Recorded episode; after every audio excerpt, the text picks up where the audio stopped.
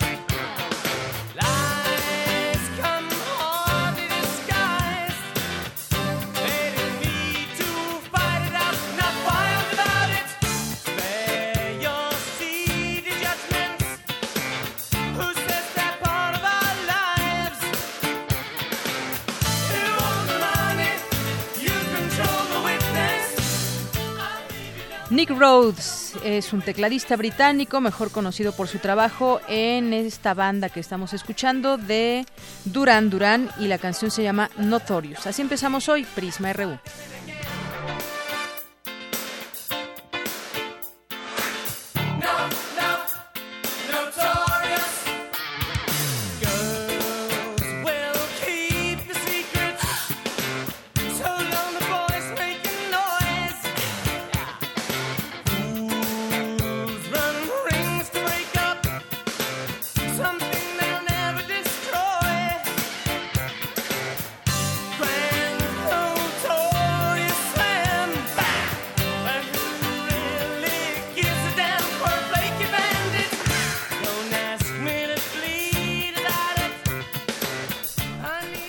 Gracias por estar sintonizándonos aquí en Prisma RU. Mi nombre es Deyanira Morán y le quiero dar la bienvenida a que nos escuche de aquí hasta las 3 de la tarde porque como todos los días estaremos dando una revisión a las noticias nacionales, internacionales.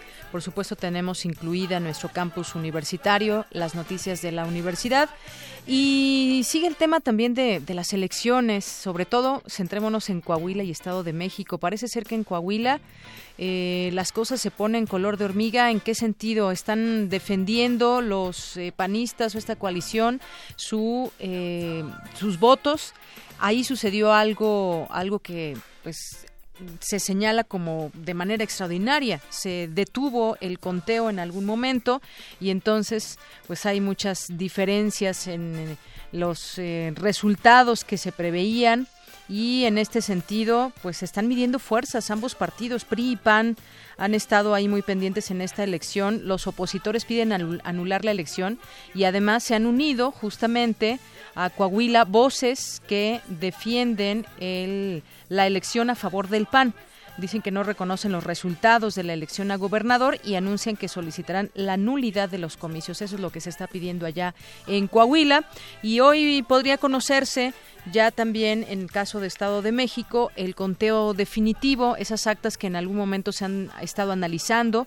Aquí tuvimos una mesa muy rica de, análisis sobre el tema de lo que sucedió en el Estado de México o lo que podríamos decir también percepciones que hay en, la, en mucha gente del Estado de México y fuera del Estado en torno a las elecciones en este en este lugar. Hay esa percepción, pero ¿qué dicen también las autoridades? Pues están defendiendo y sosteniendo que no hubo fraude en las elecciones. Hoy lo declara el Instituto Electoral del Estado de México, pero ya comentaremos al análisis esta información y también estaremos eh, con nuestras notas universitarias, como les decía, las notas internacionales de cultura y de deportes también. Hoy toca además la sección arriba, los de abajo, con Cindy Pérez Ramírez y Dulce García. Hoy nos van a hablar sobre la interrupción legal del embarazo. Y hoy es día de Gaceta UNAM que trae entre sus páginas.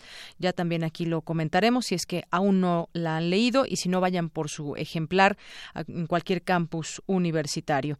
Vamos a comenzar pues con nuestro resumen informativo. Portada RU.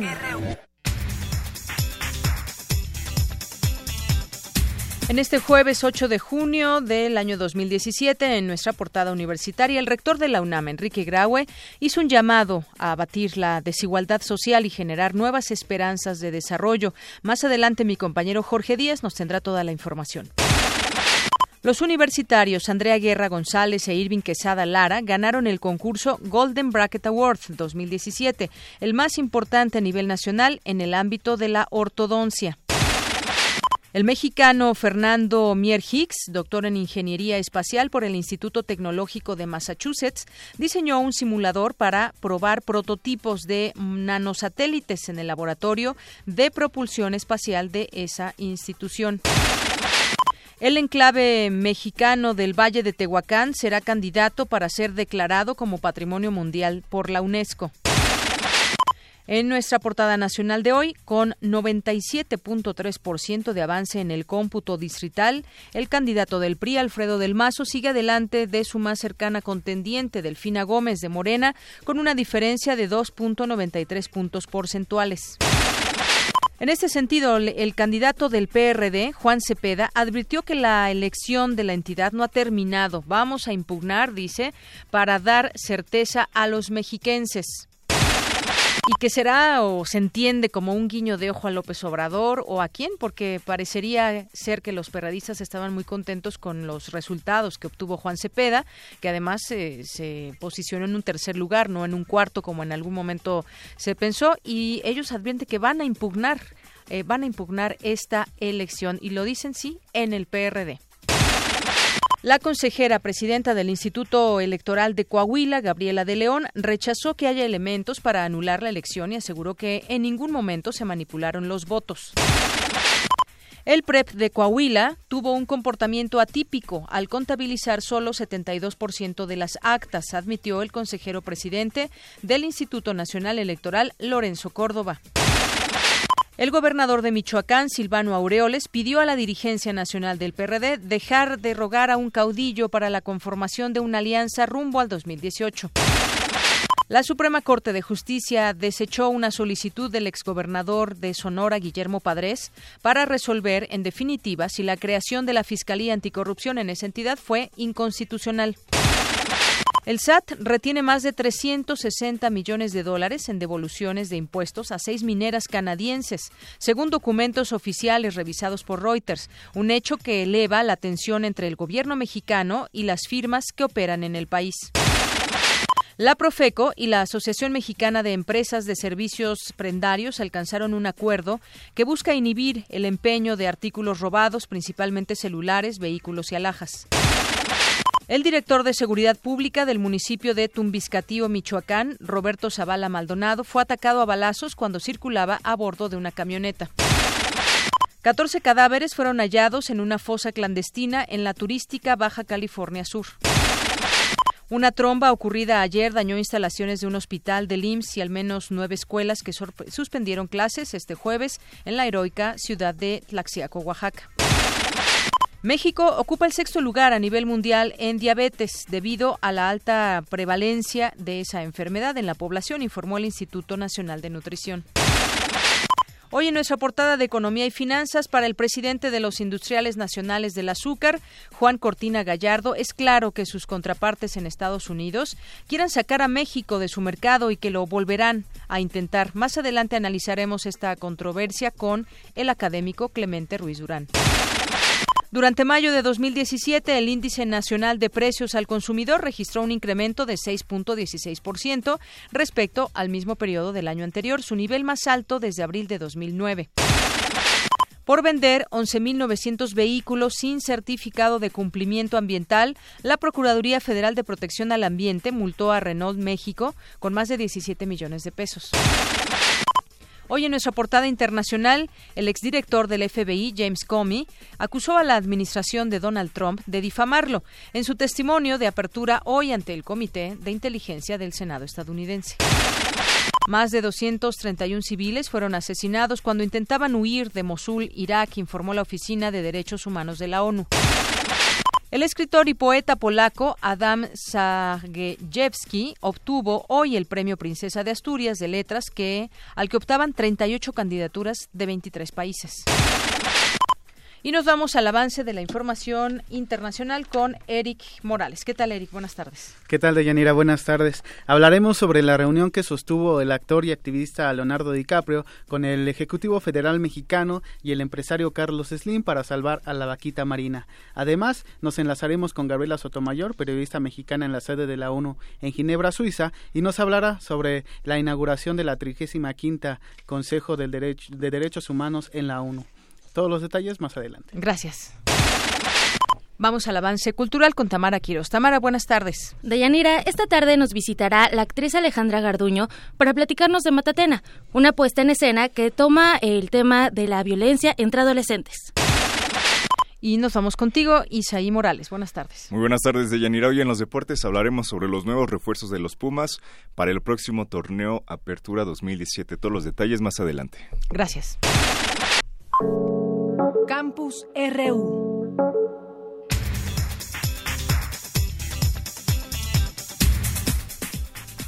Una con quince minutos, entramos a nuestro campus RU de hoy. El rector de la UNAM, Enrique Graue, hizo un llamado para combatir el rezago social. Mi compañero Jorge Díaz nos tiene esta información. Jorge, buenas tardes, adelante. ¿Cómo estás, Deyanira? Buenas tardes. Efectivamente, el rector Enrique Graue dijo que la impunidad la inseguridad y el manejo desordenado de las finanzas públicas ha provocado hastío, desconfianza e insatisfacción en diversos sectores de la sociedad. Durante la entrega del Premio Nacional de Investigación Impulso al Desarrollo de las Finanzas Estatales, allá en el Salón de Actos del Palacio de Minería, el rector de la UNAM mencionó que la importancia de este premio es que se promueve y reconoce proyectos y modelos de gestión de finanzas públicos públicas bajo la premisa de la educación y la investigación, dos sectores estratégicos que no deben descuidarse. Escuchemos. Todos los que estamos aquí sabemos que los tiempos actuales no son tiempos fáciles. Sectores de la sociedad mexicana dan muestras claras de hastío y desconfianza. La inseguridad que la impunidad en la que nos desenvolvemos y la inequidad social que arrastramos son indudablemente razones de esta insatisfacción que la percibimos con frecuencia en sus distintas manifestaciones. Si lo anterior sumamos un contexto económico internacional poco favorable y la incertidumbre generada por la administración del presidente Trump, se entenderá bien el desasosiego y la incertidumbre en que las nuevas generaciones se perciben de lo que es su futuro profesional. Ante el secretario de Hacienda de nuestro país, José Antonio Mid, y los gobernadores de Michoacán y de Morelos, el rector de la UNAM habló de lo que México espera y que son nuevas esperanzas de superar la grave crisis que vivimos como nación. Vamos a escuchar. México necesita tener nuevas esperanzas, esperanzas de crecimiento y desarrollo que abatan la lacerante desigualdad social que tenemos. Necesita orden en sus finanzas públicas y honestidad en el manejo de los. La opacidad en el gasto y las exageradas deudas contraídas son una afrenta en tiempos que reclaman austeridad. De acuerdo con datos del Banco Mundial de Yanira, la educación es el factor más importante para propiciar, propiciar, la movilidad social hacia niveles socioeconómicos superiores. Y te voy a poner un ejemplo. Por cada año de escolaridad, las remuneraciones económicas de un individuo pueden incrementarse hasta en 10%. Este es ganar más por cada año que se estudia y en una nación aumenta en un 0.37% su Producto Interno Bruto. El doctor Graue insistió por ello en la importancia de invertir en educación, ciencia e innovación tecnológica. Lo que invirtamos en ellas, dijo, producirá frutos tangibles al bienestar de la sociedad. Parte de lo que fue este evento en el Palacio de Minería de Yanira. Muy bien, bueno, pues ahí crítico este discurso sobre lo que lo, lo que versa este tema, el rezago social, un, un, gran tema que desde la UNAM muchas cosas se pueden decir. Y sobre todo este eh, ejemplo que ponía el rector, entre la gente más se prepare, más tenga un año de escolaridad, sus remuneraciones económicas crecerán. Así de fácil y de sencillo. Es por eso que hay que invertir en ciencia, educación y tecnología. Así es la importancia de la educación. Muchas gracias, Jorge. Gracias a ti, Deyanira. Muy buenas tardes.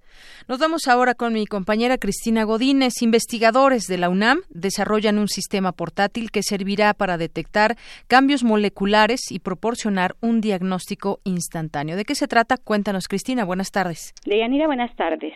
El equipo de investigación que encabeza el doctor Luis Vaca Domínguez del Instituto de Fisiología Celular de la UNAM trabaja en el desarrollo de un sistema de diagnóstico molecular portátil para teléfonos inteligentes. Su importancia radica en que servirá para detectar cambios moleculares y proporcionar un diagnóstico instantáneo.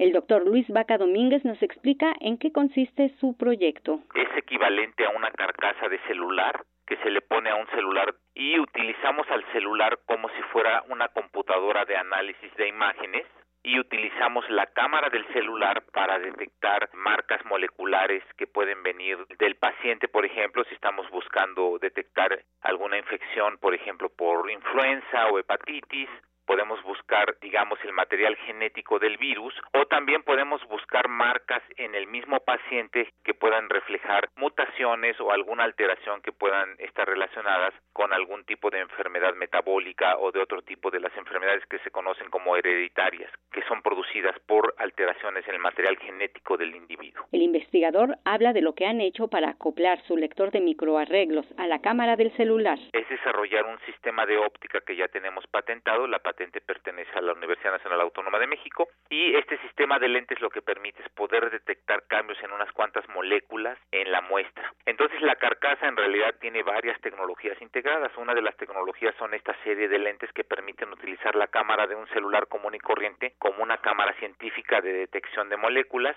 La otra parte es un sistema de iluminación de estado sólido, lo cual nos permite a través de la luz excitar moléculas de material genético y con ello poder leer la señal que emiten las moléculas y la otra parte consiste en una cámara donde podemos imprimir genes para detectar mutaciones o la presencia de material genético de patógenos y en esta cámara es donde se lleva a cabo la reacción de detección. Al igual que los equipos más voluminosos, este desarrollo puede hacer lo mismo. La ventaja es que es pequeño, portátil y al estar conectado al celular se podrá integrar a una red de monitoreo donde los médicos puedan tener acceso instantáneo al diagnóstico molecular.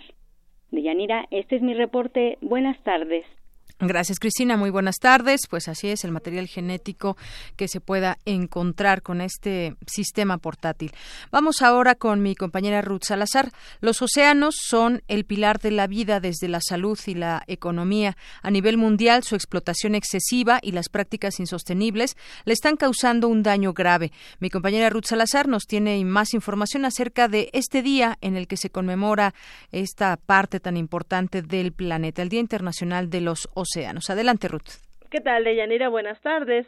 Así es, hoy se conmemora el Día Mundial de los Océanos, que cubren el 70% de la superficie de la Tierra y son la base y sustento de nuestra existencia. También generan la mayor parte del oxígeno que respiramos y absorben las emisiones de dióxido de carbono, proveen alimentos y nutrientes esenciales.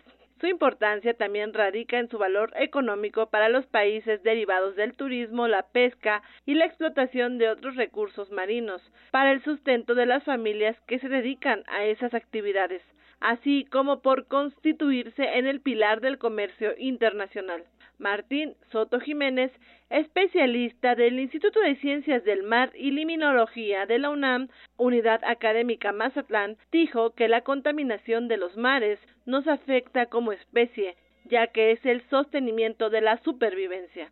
Sin embargo, la contaminación de los océanos ha llegado a un punto álgido. Hoy en día existen islas de plástico flotando a la deriva en los mares, de hecho, en algún punto del giro oceánico del Pacífico Norte, punto donde convergen las corrientes marinas, existe una isla del tamaño del estado de Chihuahua, compuesta por 100 millones de toneladas de desechos. Entonces, el problema hoy en día es que siguen incrementándose y si tardan décadas o siglos en que esos plásticos se degraden y cada día llegan más, pues entonces el futuro es que esas islas se convierten en algo más grande. Ahorita decimos que son islas de tamaño de estados de la República, Chihuahua, Coahuila, pero en un futuro próximo vas a decir, ah, es del tamaño casi de un continente. Deyanira, se calcula que estas islas de plástico se harán cada vez más grandes. En un futuro podrían tener el de un continente, alertó el especialista. De ahí la recomendación de hacer conciencia entre la población y no tirar basura en ríos y cañadas o dejarlas a cielo abierto en las playas, debido al creciente peligro que representa a largo plazo, no solo para la humanidad, sino para el planeta entero. Hasta aquí el reporte de Yanira. Buenas tardes. Gracias, Ruth. Muy buenas tardes.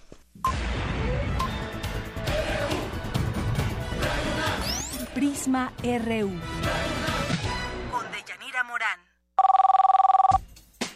Queremos escuchar tu voz.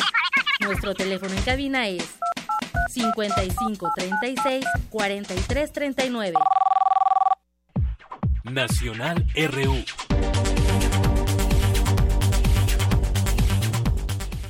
Una con 24 minutos y vamos a entrar a lo que hoy se conoce sobre las elecciones.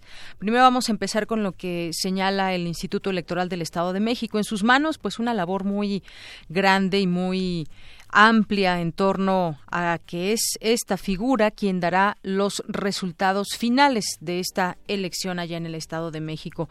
Y es que ante las diferencias en los resultados que presentaron tanto el programa de resultados electorales preliminares y el conteo de las actas electorales de los comicios del pasado 4 de junio en el Estado de México, se ha generado un debate, eh, pues un debate social Muchas veces también lo estamos viendo en las redes sociales donde cuestionan la ventaja del candidato del PRI, Alfredo del Mazo, sobre la candidata de Morena, Delfina Gómez, y una serie de situaciones que también se han estado ventilando ahora. Sobre todo hacemos este énfasis en las redes sociales, pero ante el panorama que yo decía es un sentir ciudadano de muchas personas de poca credibilidad ante las elecciones. El Instituto Electoral del Estado de México explica las diferencias que existen entre los dos conteos y precisa que no hay ningún fraude en los resultados, es lo que dice el IEM.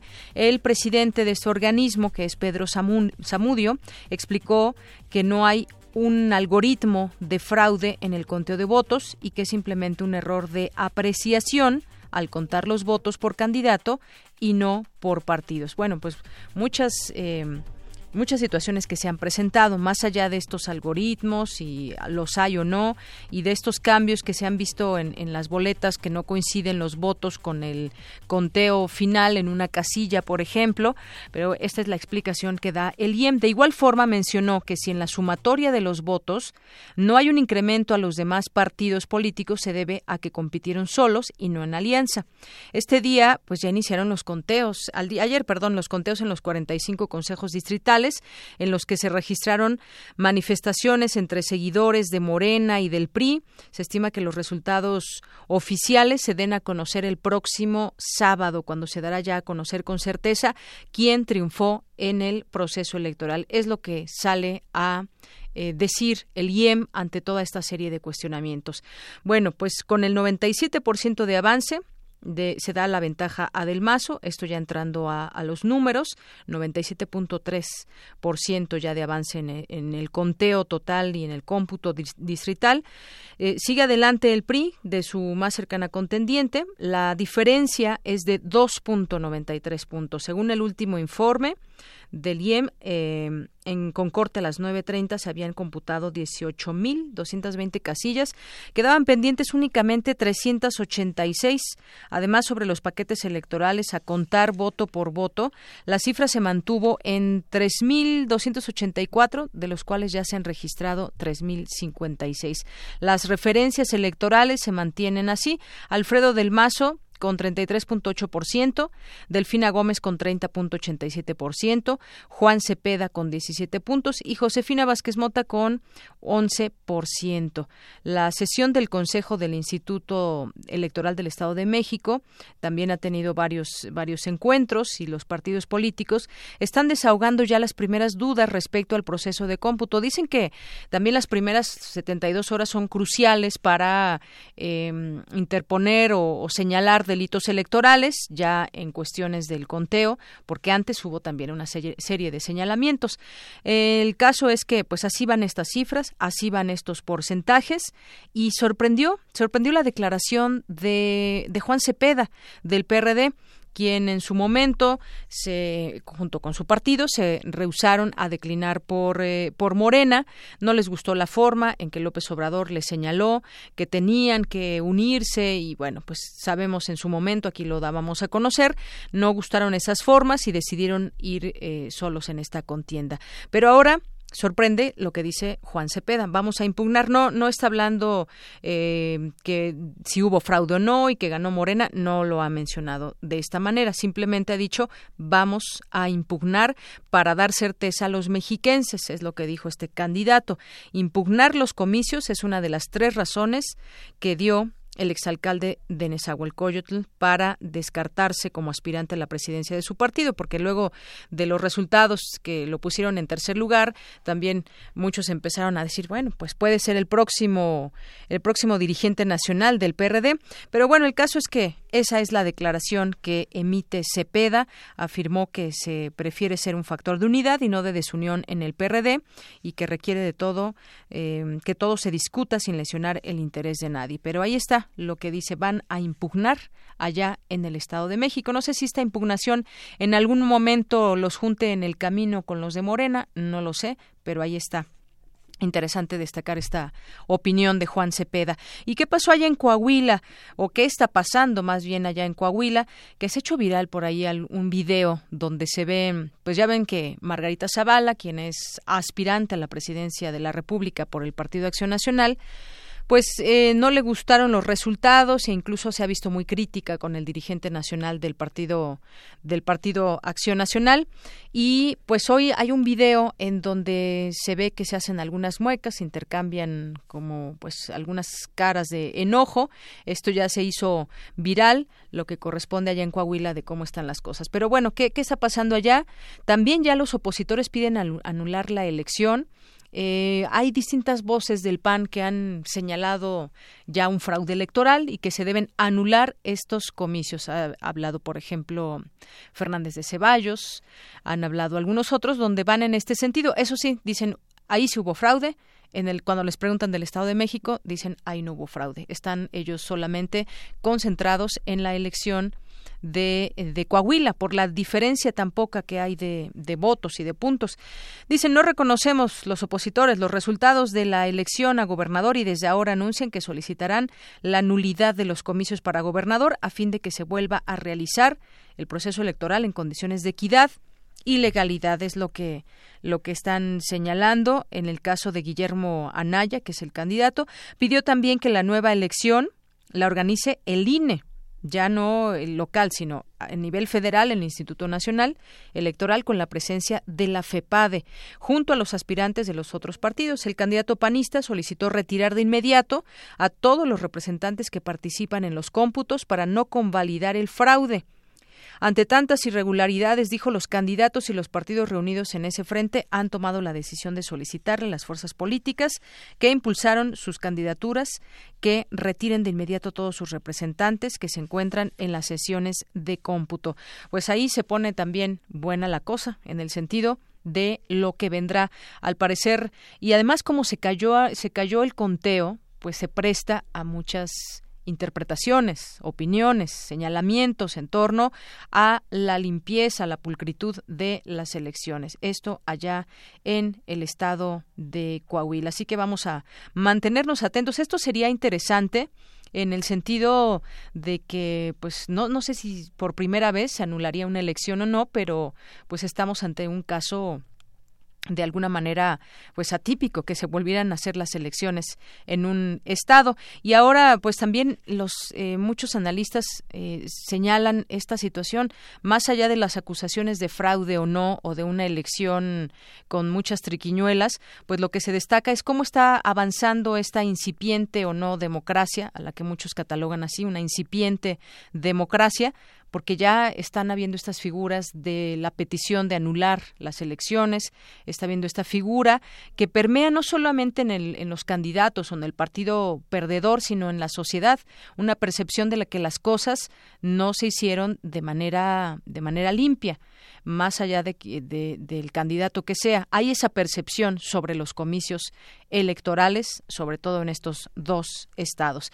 Más adelante retomaremos este este este tema para pues conocer qué podría seguir y eh, decíamos también ayer en nuestra mesa de los miércoles que podría darse la situación de que pues todo termine en, en el tribunal pero pues lo que se ve aquí con las declaraciones, por lo menos del Instituto Electoral del Estado de México, pues lo que vemos es que lo está validando completamente el Instituto Electoral del Estado de México. ¿Y esto qué significa? Que será una tarea difícil llegar a los tribunales y que pudiera darse el triunfo al candidato que está a la candidata que está en el segundo lugar, que en este caso es Delfina Gómez. Pero usted platíquenos cuál es su percepción acerca de estas elecciones. Ya tenemos varios días platicando de esto, desde el domingo, eh, desde el lunes a la fecha, desde el domingo que fueron las, las elecciones.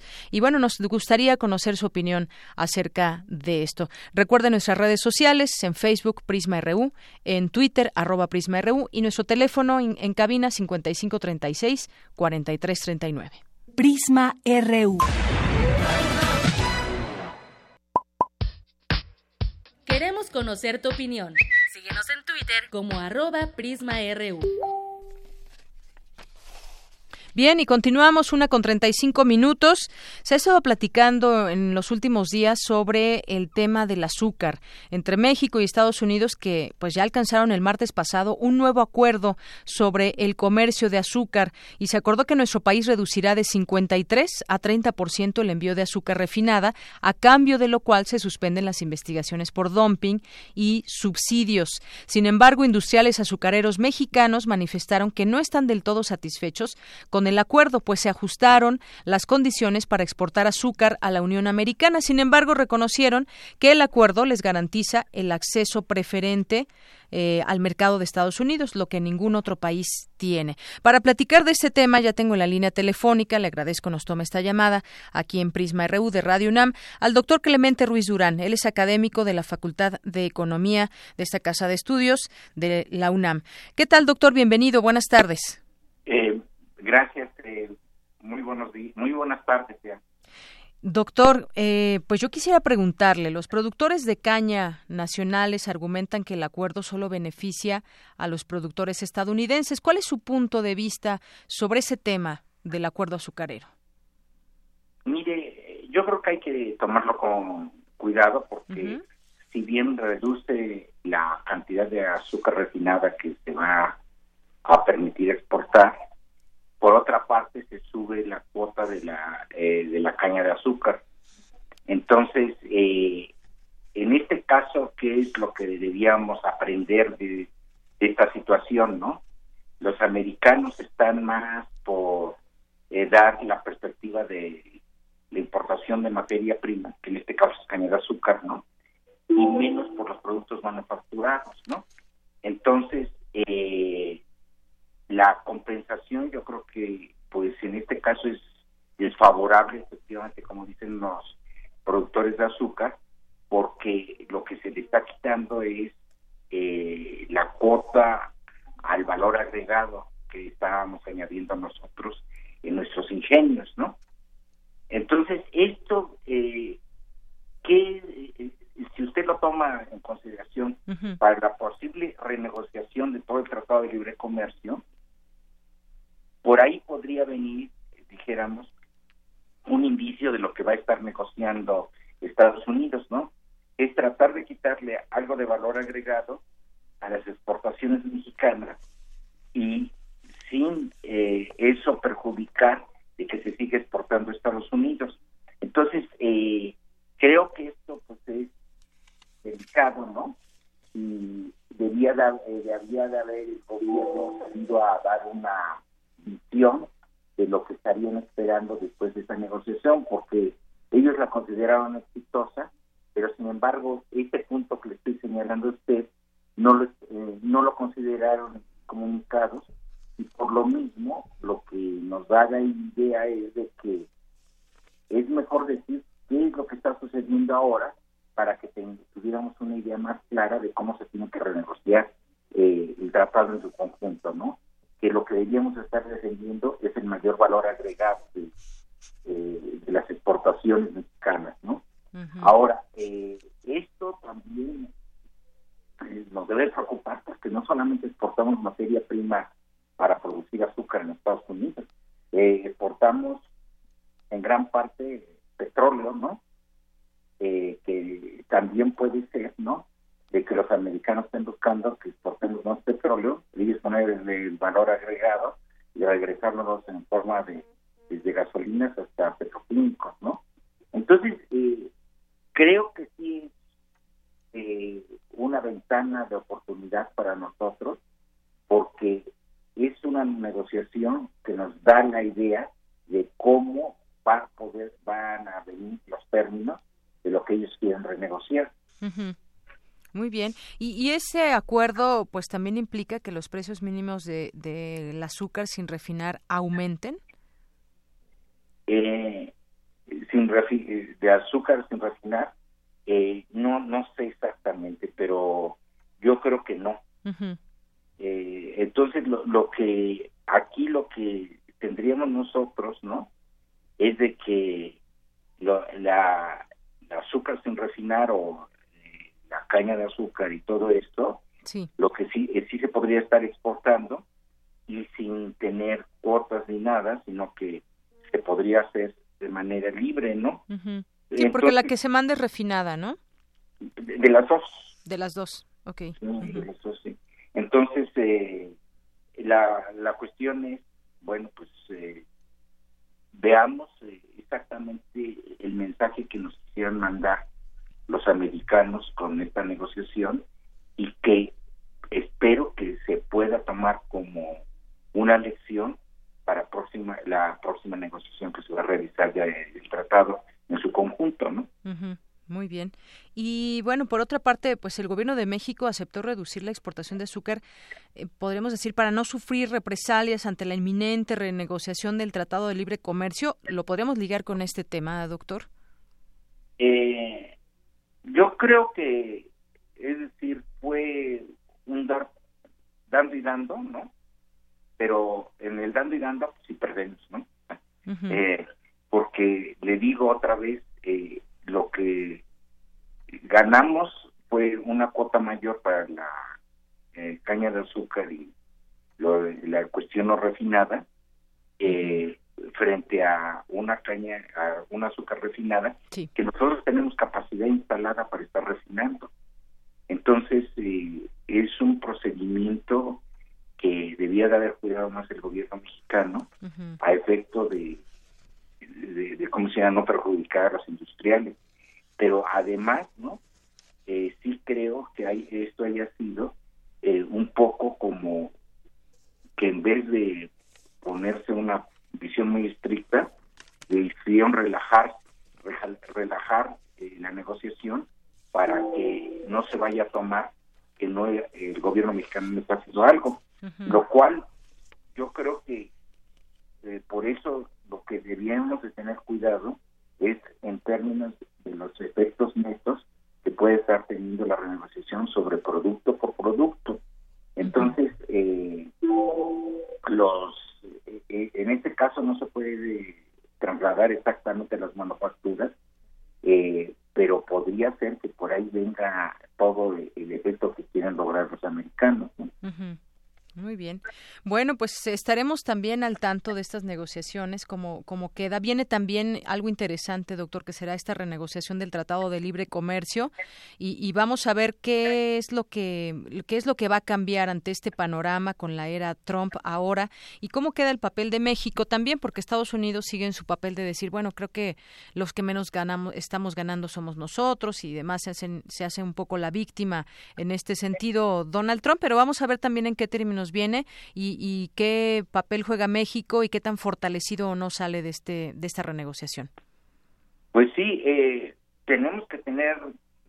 Yo lo que creo es que debíamos de tener un panorama más amplio de cómo está negociando el gobierno para poderlos apoyar, ¿no? Es decir, vamos producto por producto y el gobierno mexicano tiene un equipo negociador, pero se le podría ayudar más en términos de exactamente ver en producto por producto cómo van a ir las cosas y en términos generales de que salgamos ganando, de que no sea una renegociación perdedora para México, ¿no?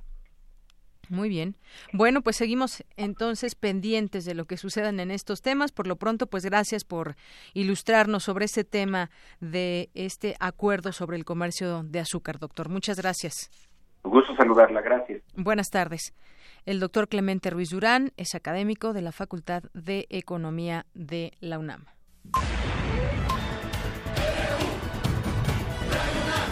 Prisma RU. Con Deyanira Morán. Queremos conocer tu opinión. Síguenos en Twitter como arroba PrismaRU. Continuamos una de la tarde con 44 minutos. Gracias a Armando Cruz nos dice que por qué escogieron tal o cual canción. Bueno, en esta, en esta ocasión, si no lo dije al inicio, lo, lo repetimos, Armando, Nick Rhodes, que es integrante de la banda Duran Duran, hoy cumple 55 años, nació un 8 de junio de 1962 y por eso escuchamos esa música de Notorious al arrancar. Gracias por tu comunicación. Y en otras cosas también eh, de información nacional, periodistas exigen al presidente mayor protección y resultados del asesinato de eh, Javier Valdés. Un grupo de 204 periodistas y ciudadanos de 19 países firmaron una declaración en El Salvador para exigir al presidente eh, una investigación del asesinato de Javier Valdés, además de medidas de protección para los periodistas que están en riesgo en México. Esta carta fue firmada durante la semana del Foro Centroamericano de Periodismo en San Salvador y fue enviada esta semana al presidente Peña Nieto a través de la Embajada Mexicana en el país centroamericano. Entre los grandes enemigos del periodismo en México, además de los grupos del crimen organizado, narcotraficantes y autoridades corruptas, está el sistema judicial mexicano, dice parte de esta carta. Los niveles de impunidad en los casos de periodistas asesinados ascienden al 98% de los casos, se agrega en este documento, en esta carta que fue firmada por 204 periodistas de eh, y ciudadanos de 19 países que le hacen esta exigencia al presidente Peña Nieto. En otra información, la inflación de mayo alcanza mayor nivel desde 2009. La tasa anual de inflación de mayo se ubicó en 6.16%, lo cual hace que alcance su mayor nivel desde 2009, cuando se colocó en el 6.17%. Así lo indicó el Índice Nacional de Precios al Consumidor. De acuerdo el, al Instituto Nacional de Estadística y Geografía, el aumento de la inflación anual se debió al comportamiento de los precios de los productos energéticos y de frutas y verduras. Así el tema de la inflación. Y en la nota roja, desafortunadamente, que no nos gustaría dar, pero es una realidad, ya aumentó a siete el número de víctimas en el penal de Tamaulipas. Tras un operativo al interior de este penal de Ciudad Victoria, la Procuraduría de Seguridad Pública anunció eh, hoy que ya se reportan siete muertos y tres heridos luego de los tiroteos registrados desde la tarde del miércoles y hasta esta mañana en el interior del centro penitenciario. Desafortunadamente esto sigue sucediendo en algunos penales. En esta ocasión, pues es el de Ciudad Victoria, pero allá en Tamaulipas ha pasado también en Nuevo León que han sucedido cosas terribles o siguen sucediendo porque no muchas veces nos enteramos de todo o solamente nos enteramos cuando hay algún muerto, pero cómo se siguen o quién maneja quién maneja los, los penales realmente, las autoridades o los narcotraficantes o criminales que puedan estar purgando sus penas ahí dentro. Bueno, en otro, en otro tema localizaron ocho cuerpos en Baja California, suman 14 hasta el momento. La Procuraduría General de este estado reportó el hallazgo de ocho cuerpos, siete hombres y una mujer, en un sitio de inhumaciones clandestinas ubicado, en San José del Cabo, Baja California. Con este hecho suman 14 cadáveres encontrados desde el martes, desde el martes, los cuales son de tres mujeres. Y en algunos avisos de ocasión que le tenemos, y que hay varias cosas en, el, en la SOGEM, tomen nota. Entre ellas, bueno, si ustedes son estudiantes que ya, o más bien pasantes, terminaron su carrera y tienen poco o mucho tiempo en que pues ya están pensando en titularse, pues ya tenemos este seminario de titulación, ya terminaron su carrera y si no te has titulado por no haber presentado la tesis, bueno, pues si no la has hecho, tal vez porque no sabes prepararla, por no saber redactar, por falta de asesores externos. Bueno, pues la SOGEM pone este da a conocer este seminario de tesis profesional, invita y esto comienza del 29 de julio al 28 de octubre todavía tienen tiempo de pensarlo, de anotarse y conocer de qué va a tratar este seminario. Abre este curso la SOGEM y pueden pedir informes al 4125 2404 y al contacto y al correo electrónico contacto escuela arroba mx. Eso entre algunas cosas, pero también la Escuela de Escritores de la Sociedad General de Escritores de México te invita a pulir estilo y desarrollar tus habilidades para la dramaturgia, el guionismo, la novela, el ensayo, la crónica y la poesía. La institución cuenta con maestros reconocidos, personalidades de la cultura con vasta experiencia en el mundo de las letras. Las inscripciones están abiertas para el próximo diplomado de creación literaria, los talleres de periodismo de la ciencia y novela gráfica, así como para la preparación de tesis. Y pues informes al mismo teléfono que les había dado, 41 25 24 04, o al correo electrónico contacto escuela arroba sogem.org mx Y ahí también si entran a, a, la página de la SOGEM, pues pueden darse también un recorrido por todo lo que ofrece lo que ofrece la SOGEM y quizás algún curso o seminario les interese. Una con 49 minutos. Prisma RU. Un programa con visión universitaria para el mundo. Queremos conocer tu opinión.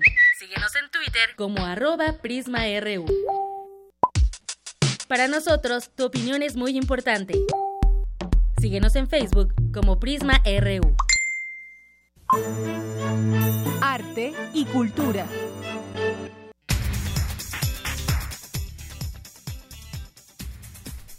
Hola, ¿qué tal? Bueno, pues ya estamos en Cultura. ¿Qué tal, Tamara? Buenas tardes. Deyanira, muy buenas tardes. Hoy vamos a iniciar con una pregunta. ¿Alguna vez jugaste Matatena?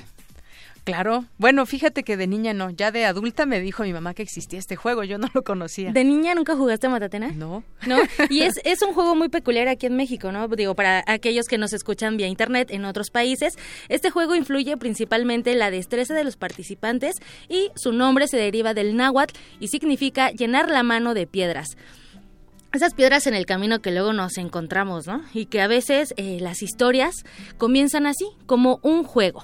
Pero para hablarnos de más de Matatena, esta tarde nos acompaña en esta cabina la actriz Alejandra Garduño. Alejandra, bienvenida. Hola, hola, buenas tardes, muchas gracias por la invitación y pues sí, el juego de la Matatena es un juego inocente. Aparentemente, ¿no? Divertido, eh, nos familiarizamos con él desde pues la infancia y esta obra habla de la tragedia que sucede por un juego.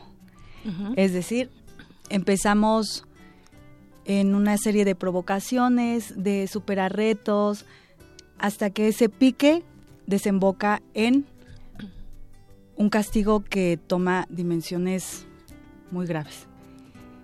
Mm, este texto, perdón, es de Antonio Zúñiga y lo plantea es un texto con un lenguaje muy colorido, muy mexicano. Juega con los dichos el albur y creo que al ser una tragedia, con la dirección de Abraham Jurado, hacen una mancuerna muy buena por la propuesta que nos hace Abraham de llevar la escena como un juego de niños, ¿no? Claro. Existen diferentes elementos donde todo parece un juego, como cuando éramos chiquitos de que agarrabas el carrito y si era de te inventabas a todos los personajes y sucedía. Cuando, sí, es precisamente, ¿no? Cuando eres niño y tú te imaginas el mundo que tú quieres. En este caso, en la obra, eh, bueno, se, se da en un, en un territorio árido, por así decirlo. Es del norte de, de México, entonces también es, es bronco el asunto, ¿no? Sí, tiene esta combinación de la vena como fuerte del mexicano y esa, esos paisajes que logran dibujar los personajes es muy interesante, que te llevan a esta zona árida donde los pequeños ríos toman una dimensión, se vuelven estos escenarios de amores, primeras experiencias. Y creo que aquí los personajes principales son los padres de familia, porque son los que atinadamente lo, lo pone Antonio, te dibujan esta, te hablan de su infancia y entonces entiendes el porqué de la infancia de sus hijos y el por qué sucede lo que sucede. Justo eso, Alejandra, te iba a preguntar, ¿a quién recomiendas esta obra? Porque precisamente trata eh, de una forma, digamos, eh, de tragicomedia, eh, la violencia. Pero ¿a quién, ¿a quién le recomiendas este, para ir a reflexionar en, en esta obra de teatro? ¿A qué tipo de público? Yo creo que por esta ventanita de Matatena se pueden asomar adolescentes, desde adolescentes, jóvenes, adultos, porque nos permite a los mayores ver qué hemos hecho y entonces el porqué de nuestra actualidad un poco, bueno, violenta y desmesurada en algunos, claro, en algunas mm, situaciones. Situaciones y formas de relacionarnos, ¿no? Ajá, a veces como, como adultos cuando llegan los problemas eh, no sabemos cómo enfrentarlos, ¿no? Digo, nadie nos enseñó a enfrentar problemas. no, no, no viene un tríptico en donde así se enfrentan los problemas, ¿no? Eh, para seguir las, las reglas de este juego precisamente. Y muchas veces nos, nos damos a la tarea de solamente culpar o buscar culpables sin asumir la consecuencia de nuestros actos. ¿Qué estamos haciendo nosotros los adultos para no fomentar o para fomentar la violencia. Creo que también este es un punto importante de la obra.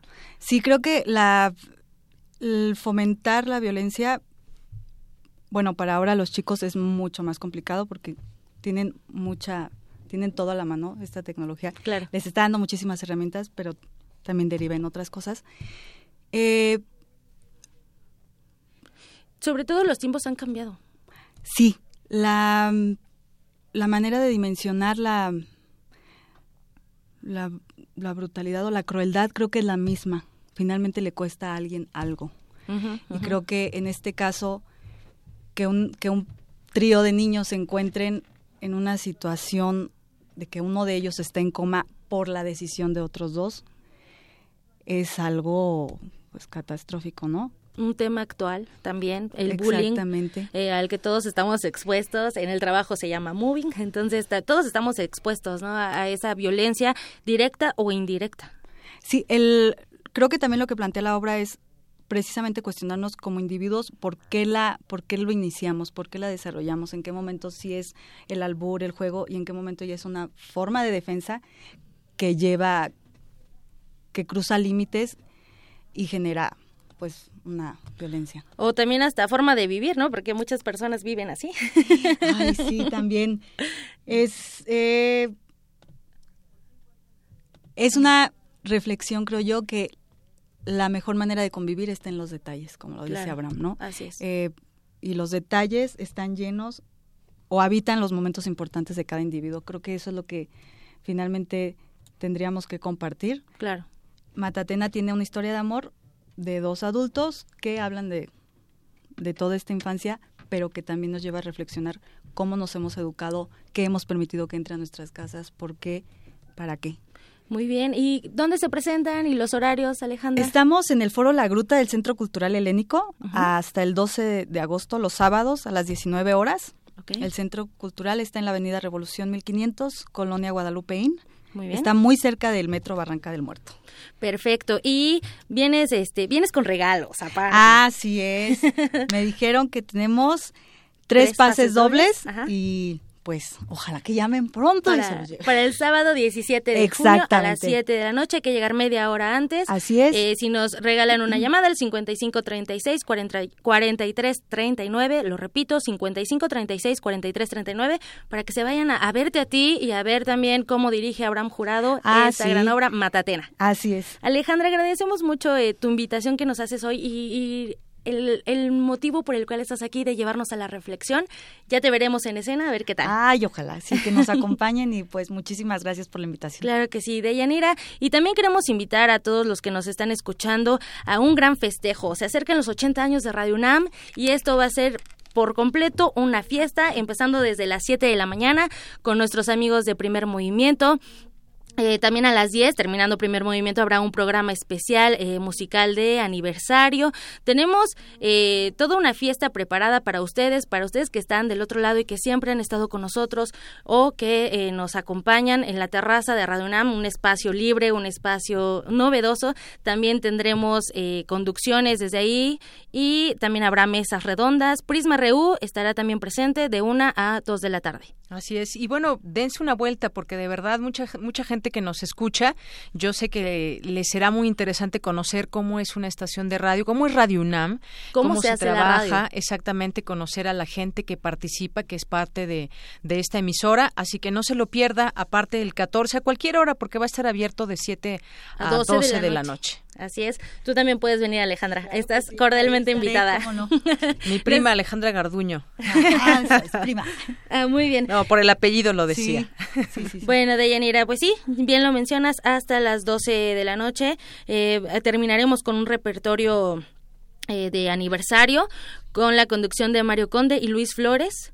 Eh, esto como parte de resistencia modulada, así, que los esperamos. También no olviden que además de la frecuencia modulada, estamos en amplitud modulada y también en internet. Les deseo una excelente tarde, por hoy me despido, nos escuchamos mañana. Muy bien, muchas gracias, hasta luego. Muchas gracias. Vamos a hacer un corte, regresamos. Prisma RU.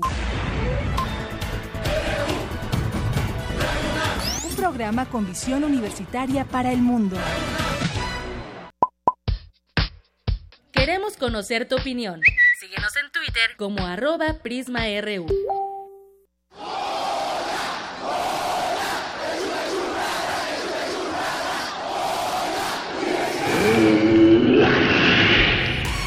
¿Te identificaste?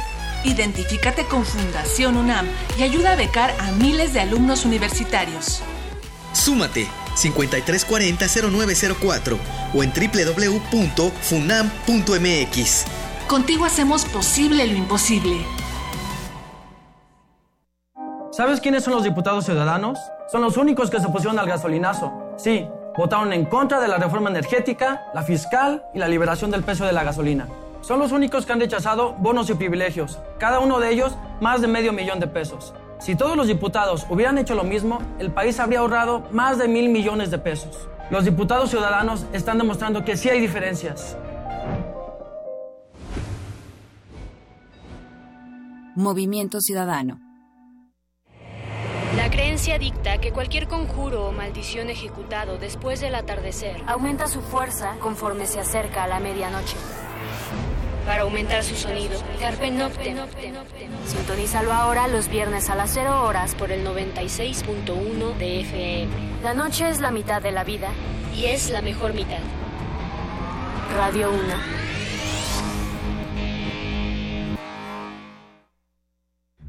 Ballets de todos los tiempos. Música medieval, barroca, moderna. Los sonidos que hacen mover al cuerpo en un solo programa. Diáspora de la danza, lunes a viernes a las 6.40 de la mañana y su retransmisión a las 3 de la tarde. Por el 96.1 de FM. Radio UNAM. Ingredientes para hacer la pócima de la diversión.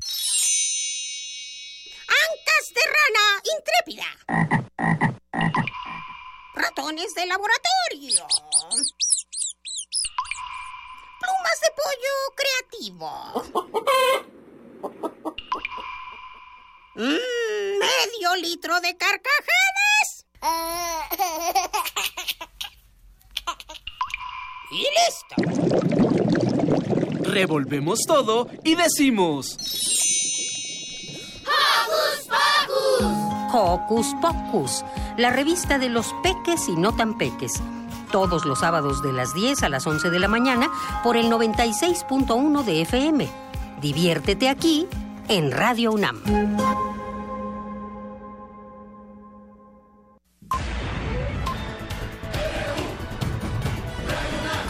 Prisma RU. Con Deyanira Morán. Para nosotros, tu opinión es muy importante. Síguenos en Facebook como Prisma RU.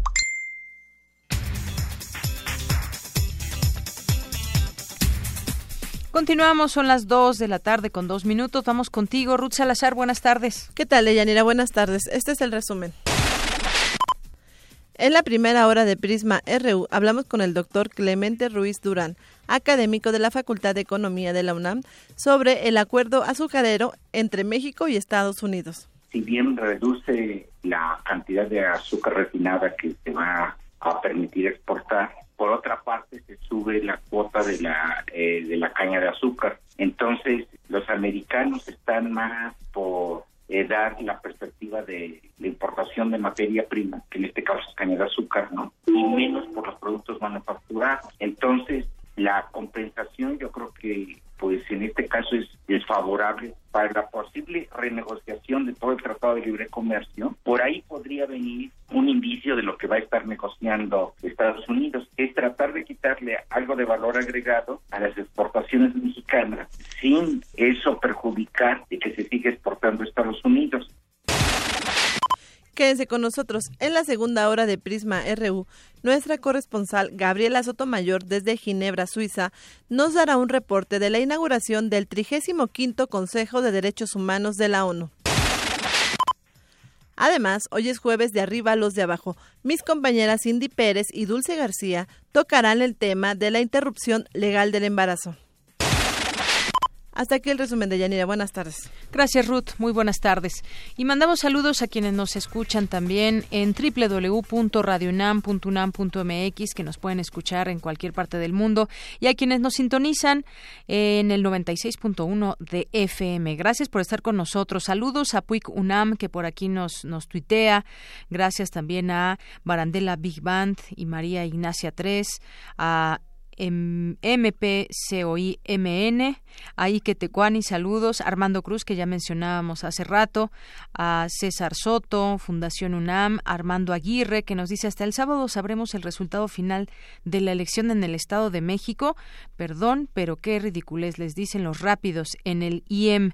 Diseño Industrial, también muchos saludos. Eh, Alex Cardil, que nos está escuchando, José Chino, eh, Magdalena González, a nuestros amigos de UNAM Global Televisión, muchos saludos también, por supuesto, eh, también a Libros UNAM, que nos tuitea por aquí.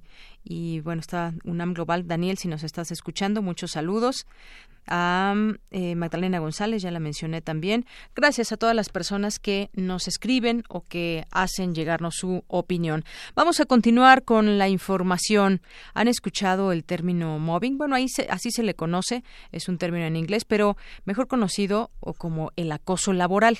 El bullying también es motivo de gran preocupación, especialmente en el ámbito escolar, pero también existe la versión laboral, el mobbing, así se le llama, que es una forma de abuso psicológico que ocurre específicamente en el lugar de trabajo. Mi compañera Cindy Pérez Ramírez nos tiene los detalles de esta información. Adelante, Cindy. Buenas tardes. De Yanira y auditorio de Prisma RU. Cerca del 60% de los trabajadores mexicanos ha sido víctima de acoso laboral o mobbing. De acuerdo con la Organización Internacional del Trabajo, el acoso laboral es cualquier incidente en el cual una persona es abusada, maltratada en circunstancias relacionadas con su trabajo. Estas situaciones pueden ser originadas por jefes, compañeros y en cualquier nivel organización. En entrevista con Prisma RU, el académico de la Facultad de Psicología de la UNAM, Felipe Uribe, señaló que este problema es difícil de identificar y de aceptar. En México hemos identificado alrededor de unas 10 comportamientos específicos de violencia en el trabajo, que desde luego son amenazas abiertas, aislamiento, violencia física, violencia verbal. Se puede decir que denigrar o demeritar el trabajo profesional del otro, la posibilidad de que se haga quedar mal al otro,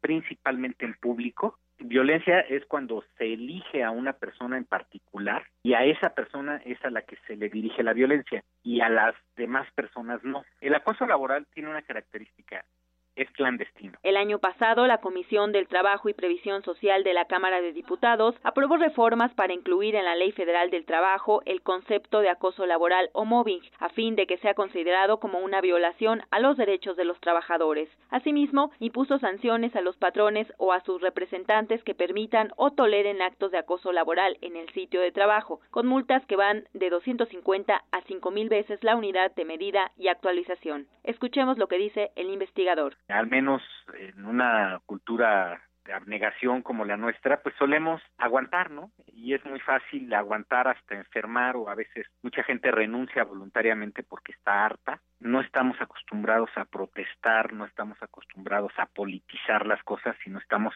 acostumbrados a abnegar, ¿no? A, a aceptar. La experiencia en otros países lo cual les debo aceptar que nos llevan alrededor de unos 30 años de ventaja, es principalmente políticas, ¿no? Políticas de prevención a nivel laboral y eh, a nivel de salud pública los países reconocen el problema de la violencia laboral como un factor psicosocial. Felipe Uribe indicó que los trabajadores que sufren de acoso laboral presentan dolores de cabeza, musculares, gastrointestinales y hasta trastornos obsesivos. Hasta aquí el reporte. Muy buenas tardes. Gracias, Cindy. Muy buenas tardes. Vamos ahora con otro tema en la información acerca de los millennials. Tienen poca cabida en el contexto laboral de hoy en día. ¿Cómo es que se llega a esta afirmación? ¿Qué es lo que buscan hoy en día los millennials como, como trabajo o qué buscan dentro de su trabajo? Ruth Salazar nos dice por qué de esta aseveración. Adelante, Ruth. ¿Qué tal, Leyanira? Buenas tardes. Te informo que la mayoría de las empresas mexicanas no están preparadas para contratar millennials, aunque este sector representa una cuarta parte de la población mexicana según datos del INEGI. Al buscar empleo, estos jóvenes nacidos entre 1982 y 2002 no lo hacen tanto con una idea de permanencia, más bien quieren un trabajo que les imponga retos y desafíos, en el que puedan aprender y tengan la oportunidad de tomar decisiones que contribuyan a mejorar la organización a la cual pertenecen. Entonces, en México, el reclutamiento en las empresas se ha vuelto complejo, porque conviven varias generaciones en un mismo ambiente laboral, afirmó Erika Villavicencio Ayub, coordinadora de Psicología Organizacional de la Facultad de Psicología de la UNAM. Los millennials pues tienen una serie de, de comportamientos que están combinándose con las condiciones laborales y están haciendo que estas mismas organizaciones reestructuren sus procesos. Como a todas las personas, a los millennials les importa el salario, pero lo que más los mueve es enfrentar constantemente retos, tener un desarrollo en la organización, que los escuchen y los dejen desarrollar su creatividad. Sin embargo, estas condiciones no las ofrecen todas las empresas mexicanas debido a su estructura, y hoy en día quienes más absorben a esta generación son las transnacionales, porque allí ya se implementó un liderazgo transformacional y un desarrollo organizacional, explicó la especialista. Hay empresas que están cuidando su talento, se está empezando a sensibilizar sobre estos temas, se está empezando a tener horarios flexibles. Algunas otras empresas ya están dando un brinco importante en lo que llamamos home office o trabajo en casa están dando una serie de prestaciones a, estas nuevas generaciones que ya lo demandan. Deyanira, los millennials no están adheridos a una empresa, es decir, no piensan en generar antigüedad, por lo que se ponen la camiseta mientras dure la trayectoria en ese lugar, pues en el momento en el que dejen de sentir satisfacción laboral, emigran. Por lo anterior, las áreas de recursos humanos actualmente deben tener expectativas sólidas si realmente están abiertas a contratar jóvenes de esta generación, consideró la especialista. Deyanira, hasta aquí el reporte. Buenas tardes. Gracias, Ruth. Buenas tardes.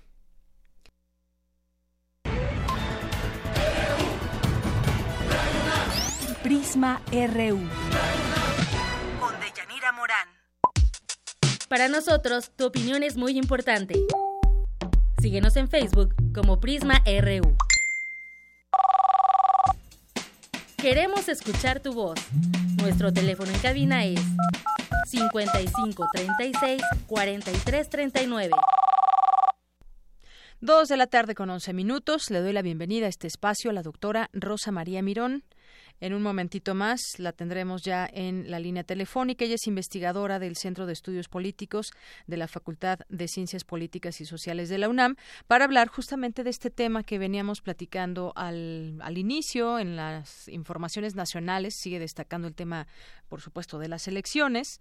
Eh, cada vez que recuentan en Estado de México, Del Mazo pierde votos. Morena presiona para abrir todo. Esa es la portada que ahorita tiene, por ejemplo, el portal de Sin embargo MX y una serie de artículos que vamos a ir comentando eh, no solamente de este portal, de algunos otros que pues están haciendo algunos señalamientos y bueno, obviamente tienen algunas fuentes o hacen análisis también propios como, eh, como medios de comunicación. Aquí nos hemos sumado también a tratar de entender por qué de esa percepción social de la sombra o de un fraude o de una elección que está eh, con demasiadas inconsistencias a tal grado que se pudieran anular, como en el caso de Coahuila, que esa es la, la, posición no solamente de, del candidato de su partido, eh, allá en Coahuila del PAN, sino también de los opositores. El mismo Morena se sumó a la, al tema de, la, de anular la elección allá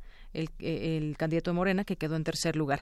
Pero ya está lista la, eh, la línea telefónica la doctora Rosa María Mirón, le decía, investigadora del Centro de Estudios Políticos de la Facultad de Ciencias Políticas y Sociales de la UNAM. Doctora, bienvenida a este espacio. Buenas tardes. Muchas gracias. Buenas tardes, Yanira. Muchas gracias por la invitación.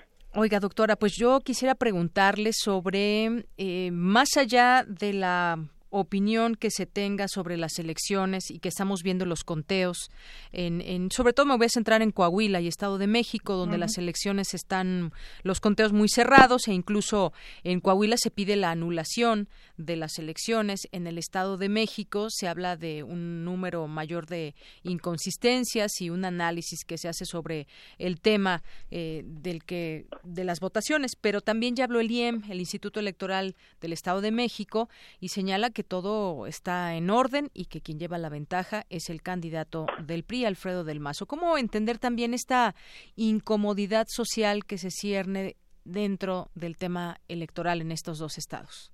Sí, bueno, yo creo que en buena medida esto es motivado justamente por la competitividad. La distancia entre el primero y el segundo lugar en ambos casos es muy estrecha. Cuando las elecciones se definen, como en el caso de Nayarit, por más de 10 puntos de ventaja, bueno, hay poco que discutir, ¿no? Es, es evidente para todo mundo. Sin embargo, bueno, la regla de la democracia es que gana el que tenga más votos, aunque sea uno. Entonces, este, esto, esto es importante tenerlo presente. Una cosa es la ruta, o sea, los resultados que se tienen hasta ahora son preliminares y esto es importante de decirlo. Se está, este, se inició el miércoles ayer el, el, el conteo eh, el cómputo, perdón, ya en los en los institutos eh, electorales locales y ese es, una primera referencia que tendrán los electores. No es todavía el dato oficial porque después los partidos tienen derecho a impugnar. Aquí hay que diferenciar eh, uno lo, la ruta jurídica o la ruta la ruta legal que pueden seguir que sigue el proceso electoral, la que pueden seguir después los partidos y la otra también en la ruta mediática. También hay una lucha política en en torno a esto. Evidentemente los dos los dos eh, los dos partidos más votados pues se sienten ganadores. Y no son partidos son coaliciones. En realidad eso involucra más partidos más de un partido en cada caso.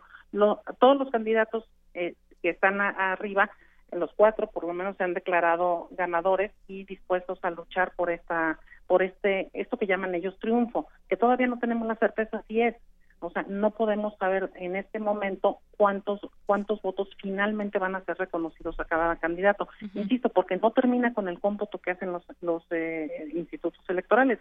La autoridad electoral administrativa termina ahí, pero después entra la autoridad electoral jurisdiccional, entran los tribunales y puede llegar hasta el tribunal electoral eh, federal.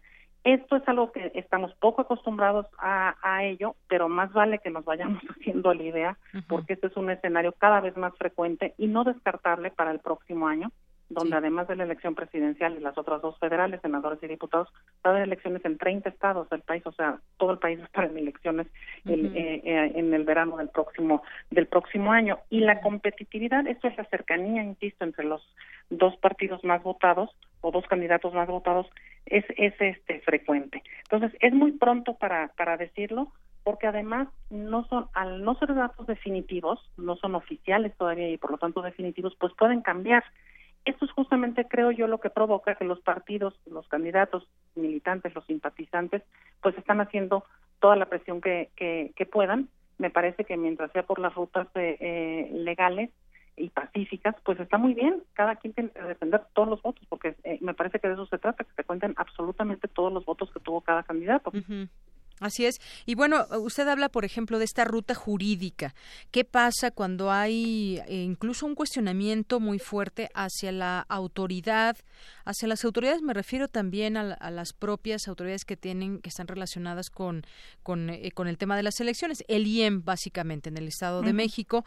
Hay esa percepción también de, de cuestionamiento hacia la autoridad que tendrá que salir bien librada siempre y cuando eh, siempre y cuando pues tenga en sus manos la posibilidad de explicar todas esas dudas y en su momento quizás el tribunal tenga la oportunidad de explicar todas estas eh, o de analizar más bien todas estas pruebas que al parecer van a, conjuntar el equipo, pues me refiero al de Morena y ahora ya no sé si el PRD también porque el PRD se suma a decir que, eh, que va a impugnar las elecciones, pero también hay esa, esa, esa situación, creo que nos, nos adelantamos o, o vemos una situación en en la que todo va a parar en los tribunales y queda la sensación de mucha gente de que va a suceder lo, lo de siempre, que se hacen, llevan a cabo delitos electorales, pero no pasa nada y el resultado queda pues igual, sin mayor eh, modificación. Pues no necesariamente. En Colima se anuló la elección hace un par de años, ¿no? Eh, bueno, el año pasado, sí, se, se, anuló la, la elección y ahí todavía más el, el eh, Tribunal Federal eh, decidió, bueno, anuló la elección, que es a ellos a quienes les corresponde, porque eso de pedir que se anule la elección, pues lo pueden pedir, pero no no depende de la solicitud ni es una cuestión de que entre más firmas junten se va, hay más probabilidades de que de que se anule, es una decisión de lo, del tribunal del, tribunal federal. Ellos serán quienes tendrán que evaluar todas las pruebas con base en estas se, anulan. No, no es la primera vez, en Colima van dos elecciones de gobernador que se anulan y en Tabasco también. Entonces, y se reponen, se vuelven a hacer las, las elecciones.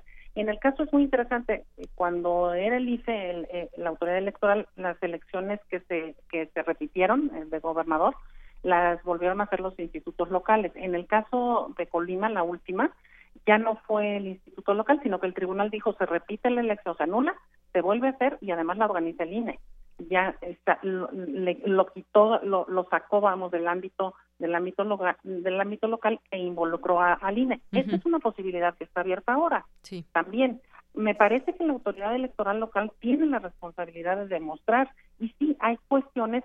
Yo quiero pensando bien podemos suponer que son eh, problemas eh, o, o, errores humanos que siempre puede puede puede haber pero sí hay datos extraños y, y sí ratificando es lo de ahí es de donde surge la, la, desconfianza. Hay datos extraños en el PREP por ejemplo esto que ha, ha circulado en, Facebook de que si tiene más votos o menos votos y no coincide el, eh, el, PRI hay un texto de José Antonio Crespo un colega del CIDE que hizo un análisis y él ubica dónde están las eh, dónde están no, no, hay votos desaparecidos ni votos de más para el PRI.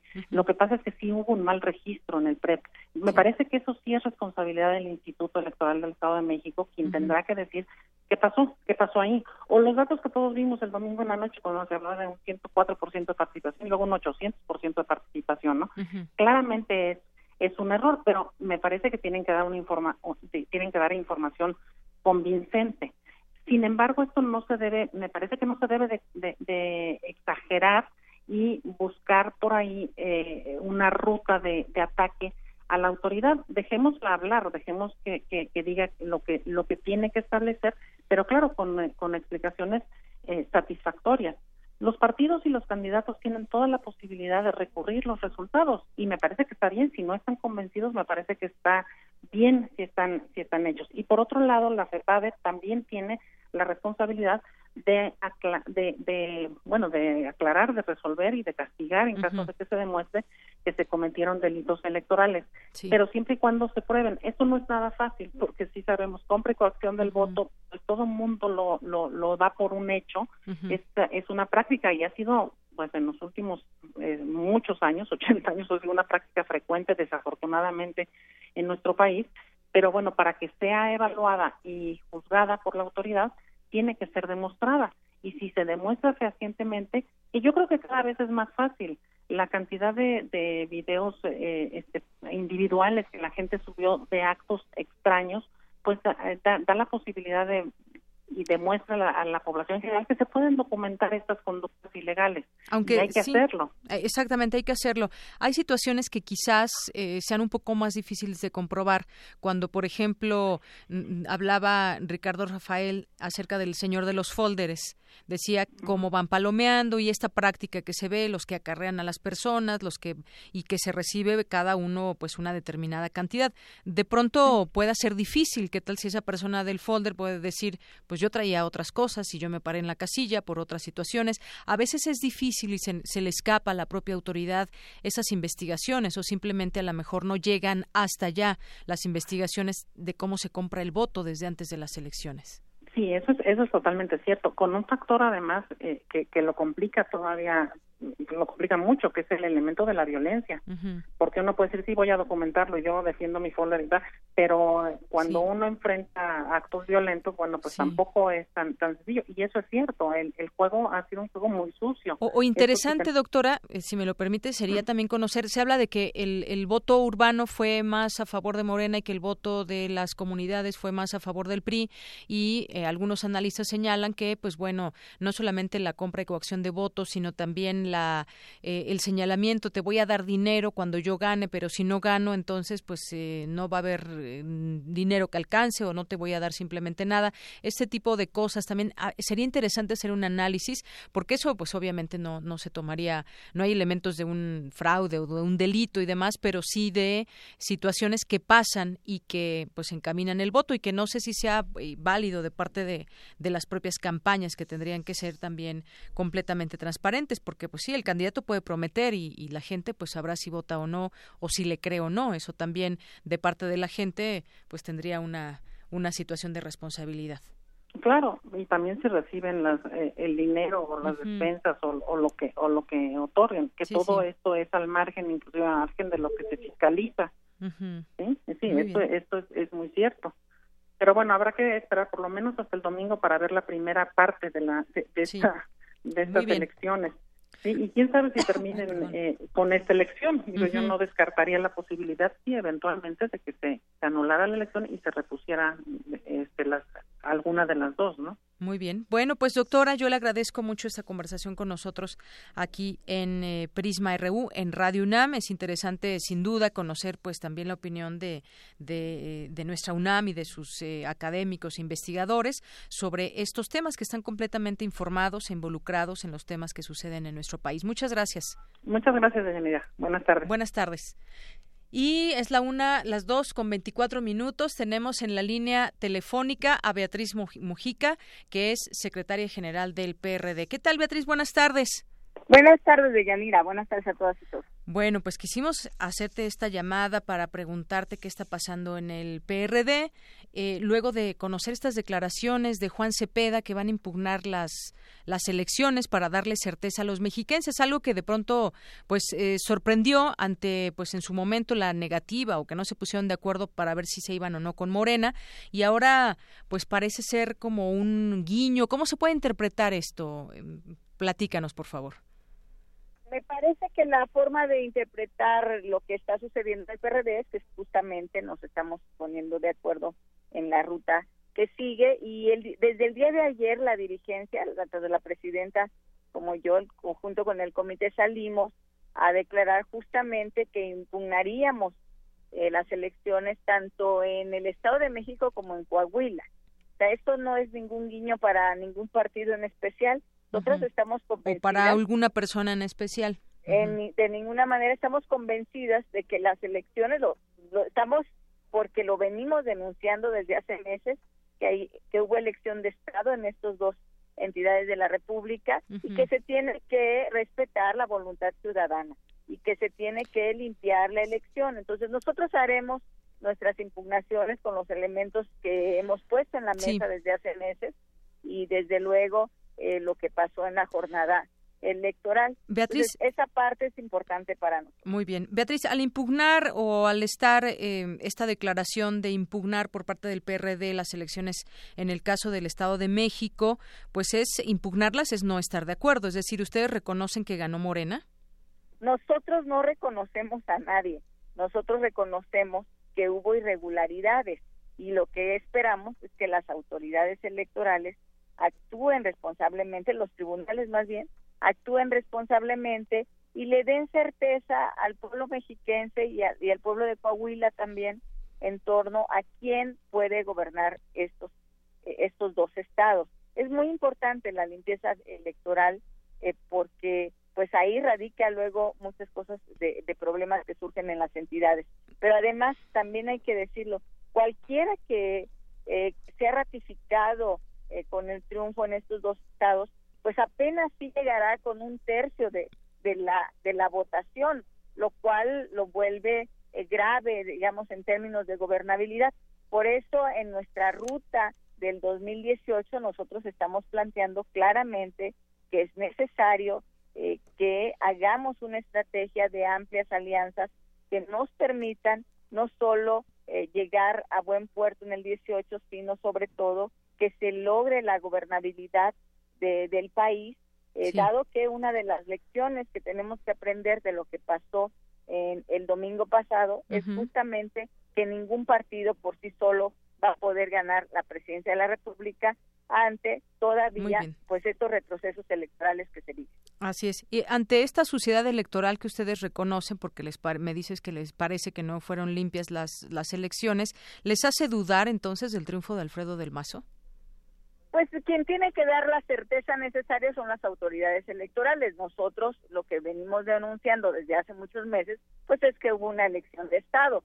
Es algo que no lo decimos a partir del domingo, que fuimos presentando pruebas desde hace muchos meses en donde vimos al gobierno federal eh, totalmente eh, metido en el Estado de México, desviando recursos públicos, en el que el gabinete, sinceramente, de Yanira, eh, el presidente del gabinete se convirtieron en, en una banda de delincuentes electorales a la vista de todo el país. Entonces, eso queremos que, quede como un precedente de lo que ocurrió porque tenemos que tomar medidas en la ruta del 2018. Beatriz, también quisiera preguntarte dos cosas. Lo que dice Silvano Aureoles, que está promoviendo una alianza amplia hacia el 2018 y en donde dice que ya en el PRD le dejen de rogar a López Obrador, él lo, lo interpretó así. Y por otra parte, eh, la dirigente nacional, Alejandra Barrales, dice que con Morena o con el PAN frenarán al PRI. Es decir, se abre otra vez esa posibilidad de que dialoguen PRD eh, y Morena? Las posibilidades están abiertas de dialogar, desde luego. Eh, sin embargo, nosotros lo que vemos es que no hay disposición del otro lado. Por tanto, nuestra estrategia es la construcción de un frente amplio, opositor, que permita que un ciudadano también pueda competir en las elecciones del 2018. Un frente de partidos, pero abierto a la ciudadanía donde pongamos por delante el programa con cinco ejes fundamentales que tenemos que asumir todos los partidos. El combate a la corrupción, el combate a la impunidad, el combate a la violencia, el combate a la pobreza y el combate a la desigualdad.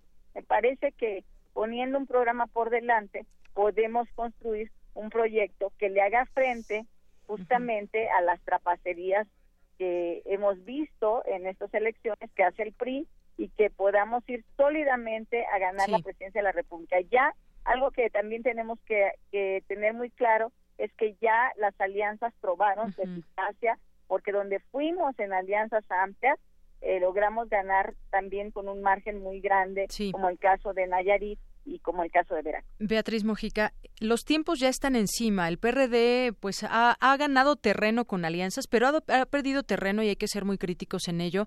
Ha perdido terreno por sí solo, como PRD solito, por todas las situaciones adversas o que, se han visto, la desbandada de perredistas en, en varios momentos eh, desde hace algunos años o varios meses, y, ha perdido mucho aquí en la ciudad, a nivel, a nivel, eh, a nivel país, y ha tenido que aliarse, en este caso, algunas veces con el, con el PAN, y les ha ido bien, como, como tú bien dices, pues esta efectividad de las alianzas ha sido buena. Sin embargo, pues también se enfilarán a su cambio de dirigencia y, de pronto se escuchó el nombre de, de, Juan Cepeda y se habla de que también por otra parte un grupo que está muy posicionado ahí dentro, que son el grupo de los chuchos, pues estaría eh, rechazando el nombre de Juan Cepeda o su persona más bien. Bueno, dos cosas que tenemos que distinguir. Una, es que el PRD lo que demostró ahora en las elecciones del domingo es que este tema de desbandadas, etcétera, quedó rebasado. Aumentamos nuestra votación. Teníamos nosotros en las elecciones pasadas alrededor de un millón cien mil votos en, los, en estos estados que tuvieron elección. Hoy tenemos alrededor de un millón y medio de, votos. Vamos a, cerrar en eso, lo cual nos habla de un crecimiento y que gracias se, da gracias a que el PRD es el único partido con todas las críticas que podamos hacer y las deficiencias y errores que podemos cometer, que defiende eh, temas polémicos, pero que son de mayorías, que defiende a las mujeres y que son también de minorías, que defendemos la diversidad, que defendemos algunos temas que ningún otro partido. Claro, eso creo que no está a discusión. Eso, pero lo que quiero decir es que, que eso nos permite mantener eh, un nicho electoral muy claro de progresista que, que, ningún otro lo está lo está teniendo. Muy bien. Y por otro lado, la decisión de quién dirige de la presidencia, bueno, es, no está en manos de la dirigencia actual, se va a hacer todo, tiene que haber elecciones, tiene que haber un consejo, tiene que haber todo un mecanismo y Juan Cepeda, si él está en esa disposición, pues desde luego que también entrará en la competencia. Esa es la virtud del PRD, en el que todo el mundo puede eh, participar. Y por último, yo te preguntaría, Beatriz, ese PRD que conocimos y que ganó las elecciones de 1997 con Cuauhtémoc Cárdenas y aún el que ganó en 2012 con Miguel Ángel Mancera, ¿ya no existe? ¿Existe? ¿O cómo, qué, qué se ha perdido en todo este tiempo del PRD, del, 2012 para, para la fecha? PRD le han dado al menos cuatro actas de defunción, Hemos sobrevivido. Pues Hoy las los electores también, ¿no? Nos, nos, eh, nos han puesto otra vez en la balanza de quién habrá de gobernar este país. El PRD va a ser definitorio en esa parte y desde luego que vamos a analizar muy seriamente cómo habremos de ir en el 2018 con, con un programa progresista. Eso yo me parece que es lo más importante. Eh, que no claudiquemos en, en los temas eh, progresistas que necesita este país ante un gobierno fallido como ha sido el del PRI. Y eso es en lo que vamos a estar eh, trabajando. Me parece también que la sociedad mexicana nos está dando una gran oportunidad de recuperar la confianza. Eso es lo que pasó en, en este domingo eh, hemos recuperado la confianza, hemos recuperado también la voz opositora, hemos vuelto a salir a las calles y me parece que en algún momento el PRD entró en la comodidad del escritorio. Hace algunos años eh, esta dirigente está intentando regresar al territorio, a hacer más contacto con la población y me parece que lo vamos logrando. Entonces, eh, si bien tenemos muchas cosas eh, que reconocer y celebrar al interior del, partido. También es cierto que tenemos muchos retos por delante y los vamos a asumir con mucha responsabilidad. Este país, país merece un futuro de mejor y el PRD está ahí dispuesto a trabajar codo con codo con la gente para lograrlo. Sobre todo eso, piensen en, en, la gente siempre, que es la que al final de cuentas vota y últimamente pues no, no los ha votado muy bien. Beatriz Mujica, muchas gracias. Muy bien, gracias. Muchas gracias. Hasta luego, buenas tardes. Beatriz Mujica es secretaria general del PRD. Prisma RU. Un programa con visión universitaria para el mundo. Para nosotros, tu opinión es muy importante. Síguenos en Facebook como Prisma RU. Global RU. Bueno, ya vamos a la información internacional. ¿Qué tal, Eric? Buenas tardes. ¿Cómo estás, Deyanira? Muy buenas tardes. Eh, este jueves tenemos mucha información internacional, así que comencemos con nuestras breves internacionales. La Organización Mundial de la Salud informó que hasta el momento se han registrado 100.000 casos de cólera en Yemen, que han dejado 789 muertes. Un estudio del Fondo de la Organización de las Naciones Unidas para la Infancia, UNICEF, informó que 5.6 millones de niños viven en la pobreza en Argentina, de los cuales 1.300.000 viven en la indigencia. Por cuarta vez en dos años, los británicos salieron a las urnas este jueves para elegir al gobierno que se encargará del Brexit y que protegerá al país de atentados terroristas, tras recibir tres ataques en el último trimestre del año. Corea del Norte lanzó varios misiles desde su costa este, informó el gobierno surcoreano, lo cual aumenta la tensión entre Pyongyang y la comunidad internacional. El poeta polaco Adam Zagajewski ganó el premio Princesa de Asturias de las Letras 2017. Ahí escuchamos parte de lo que sucedió este jueves alrededor del mundo y en otro tema esta semana fue inaugurada la 35 quinta sesión del Consejo de Derechos Humanos de la ONU en la que estuvo presente precisamente el alto comisionado de la Organización de las Naciones Unidas para los Derechos Humanos, Seir Rahat al-Hussein, y ahí se abordó por primera vez el tema de Venezuela y su situación en esta materia.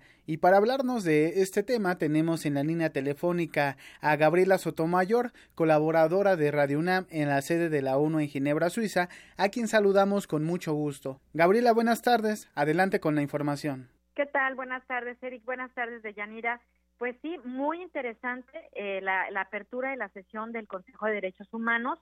Eh, el alto comisionado de la ONU, Seid Raid al-Hussein, eh, estuvo presente y también estuvo presente eh, la embajadora de Estados Unidos ante Naciones Unidas de Nueva York, Nikki Haley.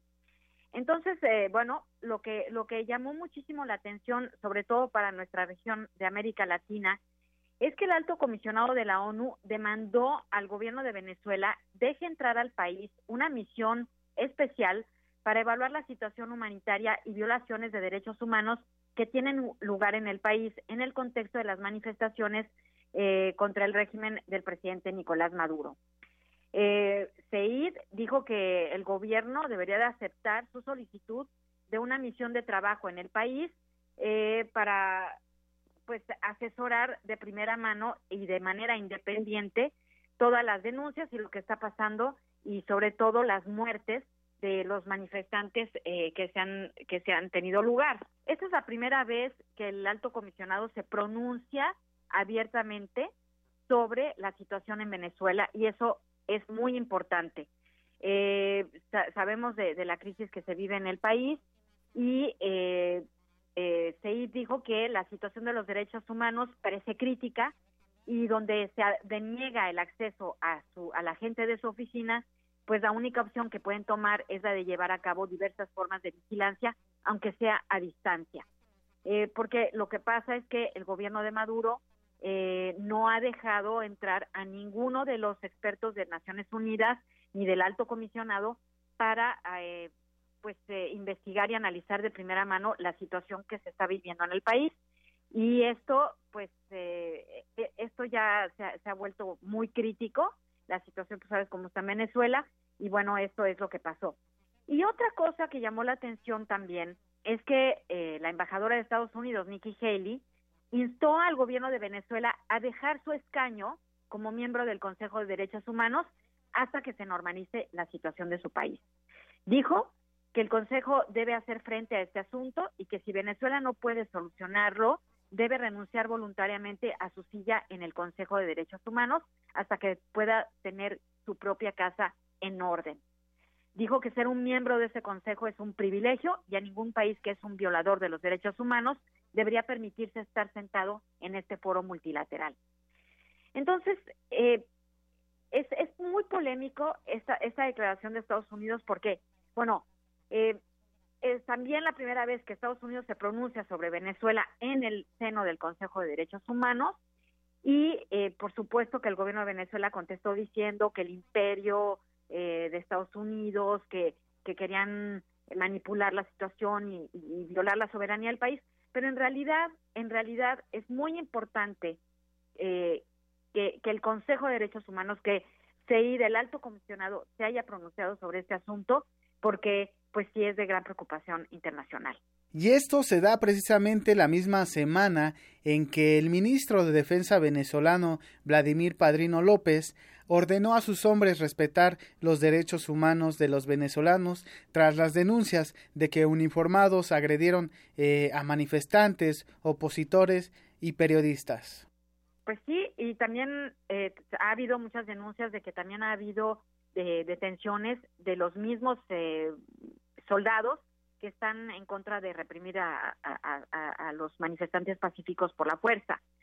Entonces, eh, creo que es un, es un momento de coyuntura en, en Venezuela y pues cuando un gobierno acepta que vengan eh, investigadores internacionales de Naciones Unidas que son eh, de, probada neutralidad o de prestigio y que no van a ser este tendenciosos en, en sus investigaciones, pues que dejen entrar a estos equipos, que dejen entrar a las oficinas de Naciones Unidas, a la gente de Naciones Unidas, pues para ver de primera mano lo que está pasando. Pero el gobierno de Maduro está blindado y no ha dejado entrar a ningún experto en la última década.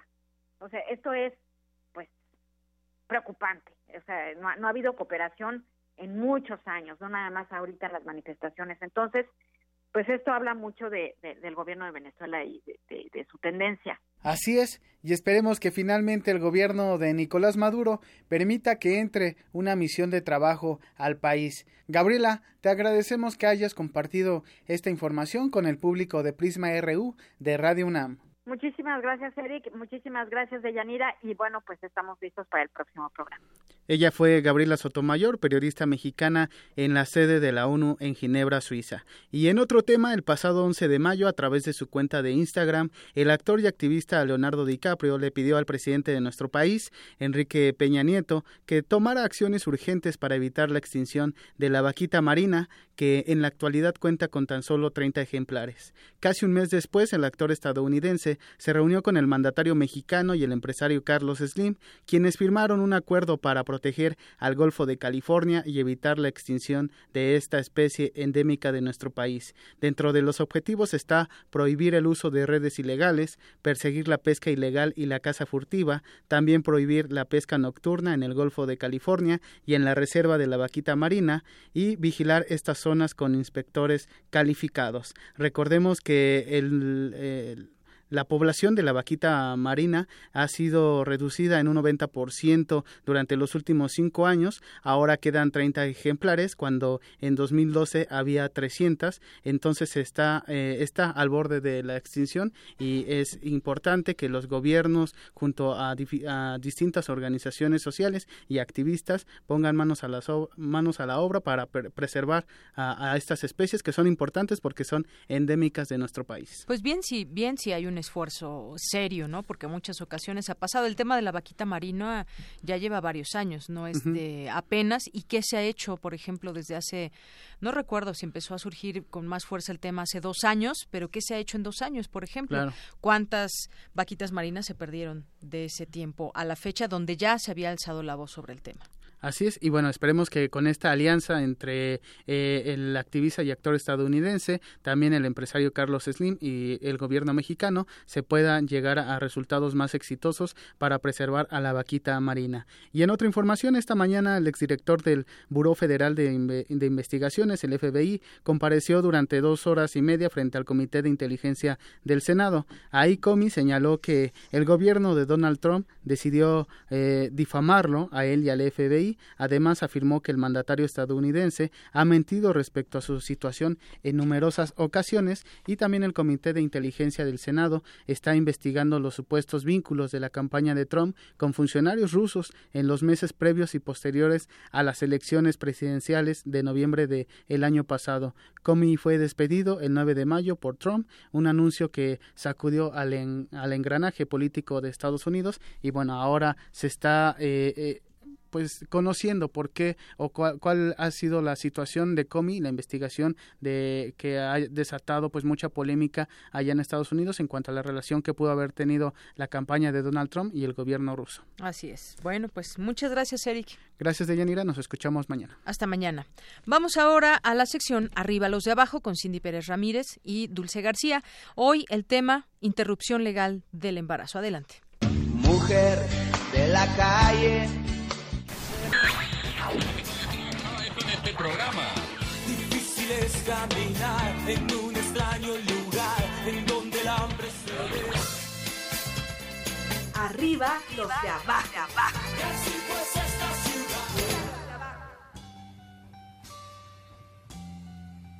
Me dibujo la vieja boca, la boca roja que dejé con mi identidad. Hace un día, hace dos días, Hace tres días era un viernes. Ni siquiera necesito un día de descanso. Puedo ir a trabajar hoy. Puedo amar a mi marido, quien entenderá. Quien me amará a través de la mancha de mi deformidad, como si hubiera perdido un ojo, una pierna, una lengua.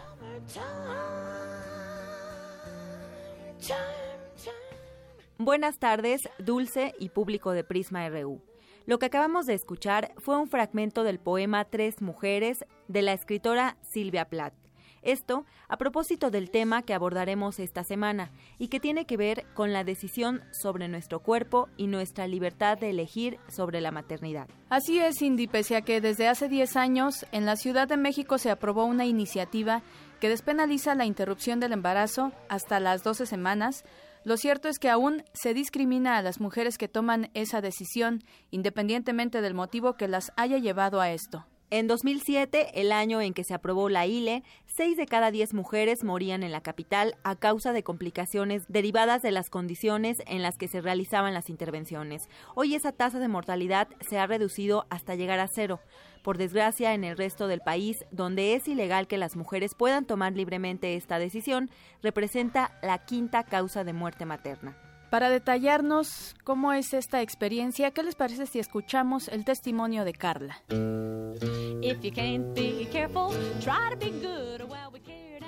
Yo me enteré un lunes, ya tenía un mes de retraso. En el momento en que me entero, eh, yo estaba sola. Me hice una prueba casera y lo primero, lo primero que pensé fue no lo voy a tener. La interrupción legal del embarazo aquí en la Ciudad de México ya era legal y como no estaba mi pareja, eh, fui eh, con mi amiga y le comenté que me había hecho una prueba y que estaba embarazada. En ese momento sentí mucho miedo porque aunque yo sabía que no quería tenerlo, no sabía lo que propiamente me iba a enfrentar. Sí sabía de los métodos que se ocupan para, para interrumpir un embarazo, pero no sabía ah, bien bien cómo iba a estar. Me puse a llorar mucho, Recuerdo que lo primero que hizo mi amiga fue abrazarme y me dijo que no me preocupara, que todo iba a salir bien y que qué había pensado. Yo obviamente le hablé a mi pareja y le dije que estaba embarazada. Pues sí, también se sorprendió mucho y me dijo que qué es lo que yo quería hacer y fue la misma respuesta, ¿no? No quiero tenerlo. Entonces ya eh, buscando por internet las clínicas, fui a pedir informes, mi amiga me acompañó y yo recuerdo que lo primero que, que me dijo la enfermera cuando le pregunté por la interrupción fue, ah, sí, te vi desubicada. Entonces yo me sentí, sí me sentí mal y, y, me quedé pensando en si realmente me había embarazado por desubicada o algo así. Él me preguntaba si realmente era lo que yo quería hacer. Entonces, pues ya buscando, encontré una organización que se llama Mary Stops, que pues se dedica a, a la planificación familiar y pues también a la interrupción legal del embarazo.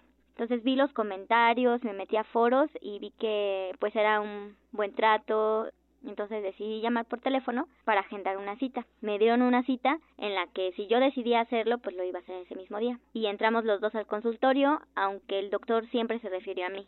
Eh, me pasaron una revisión eh, para ver que no fuera un embarazo ectópico. Yo eh, pues escogí el método de aspiración porque eh, pues creí que era más efectivo, aunque el de las pastillas también, pero me daba como un poco de miedo tomarme algo, entonces decidí que fuera por ese medio. Creo que lo hice porque no me sentía preparada ni económicamente ni emocionalmente.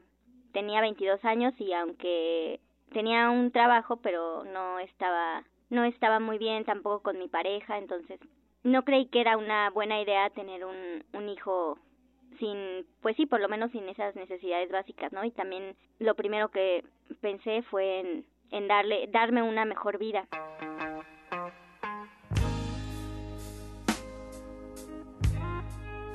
El derecho a la interrupción del embarazo en casos de violación sexual es legal en todo el país, aunque en Baja California y Quintana Roo solo puede practicarse si se presenta denuncia ante Ministerio Público. Y bueno, en muchos estados aún hay legislaturas que penalizan a las mujeres que optan por la interrupción del embarazo.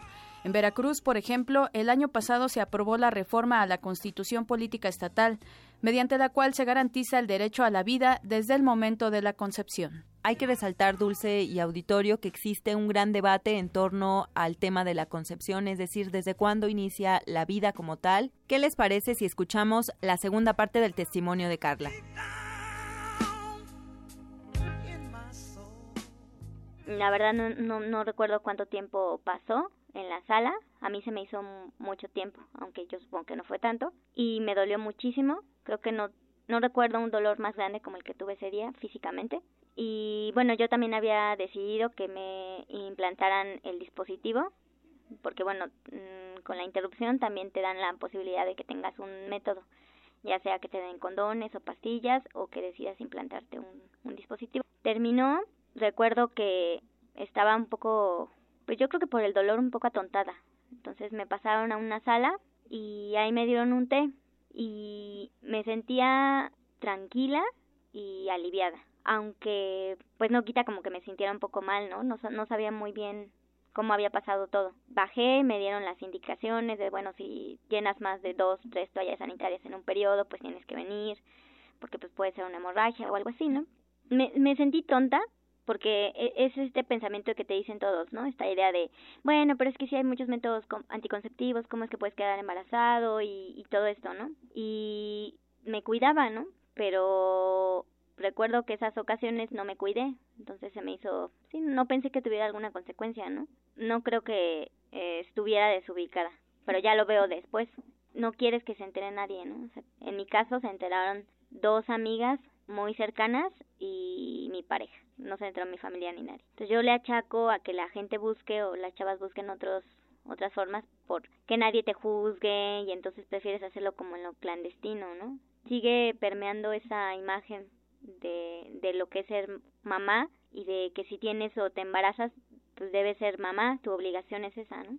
Creo que aprendí a decidir y si no quería, por más que estuviera preparada a lo mejor un poco más físicamente que alguien de 15 años, pero no, no era lo que yo quería en mi vida. Y ahora puedo hablarlo. Antes no podía hablarlo como tal porque todavía sentía un poco de culpa. E incluso llegué a pensar que lo que me pasara después era una forma de karma por lo que había hecho. Pero ahora ya no. Ahora lo veo como algo que pasó en mi vida, pero ya no como una piedra que estoy cargando. Y bueno, así termina hoy esta sección. Es necesario seguir analizando el tema, dejando de lado sobre todo prejuicios sociales, religiosos y de otro tipo. Lo dejamos nuevamente con Deyanira Morán y recuerde, arriba los de abajo. Arriba los de abajo. Prisma RU. Programa con visión universitaria para el mundo. Queremos conocer tu opinión. Síguenos en Twitter como arroba PrismaRU. Queremos escuchar tu voz.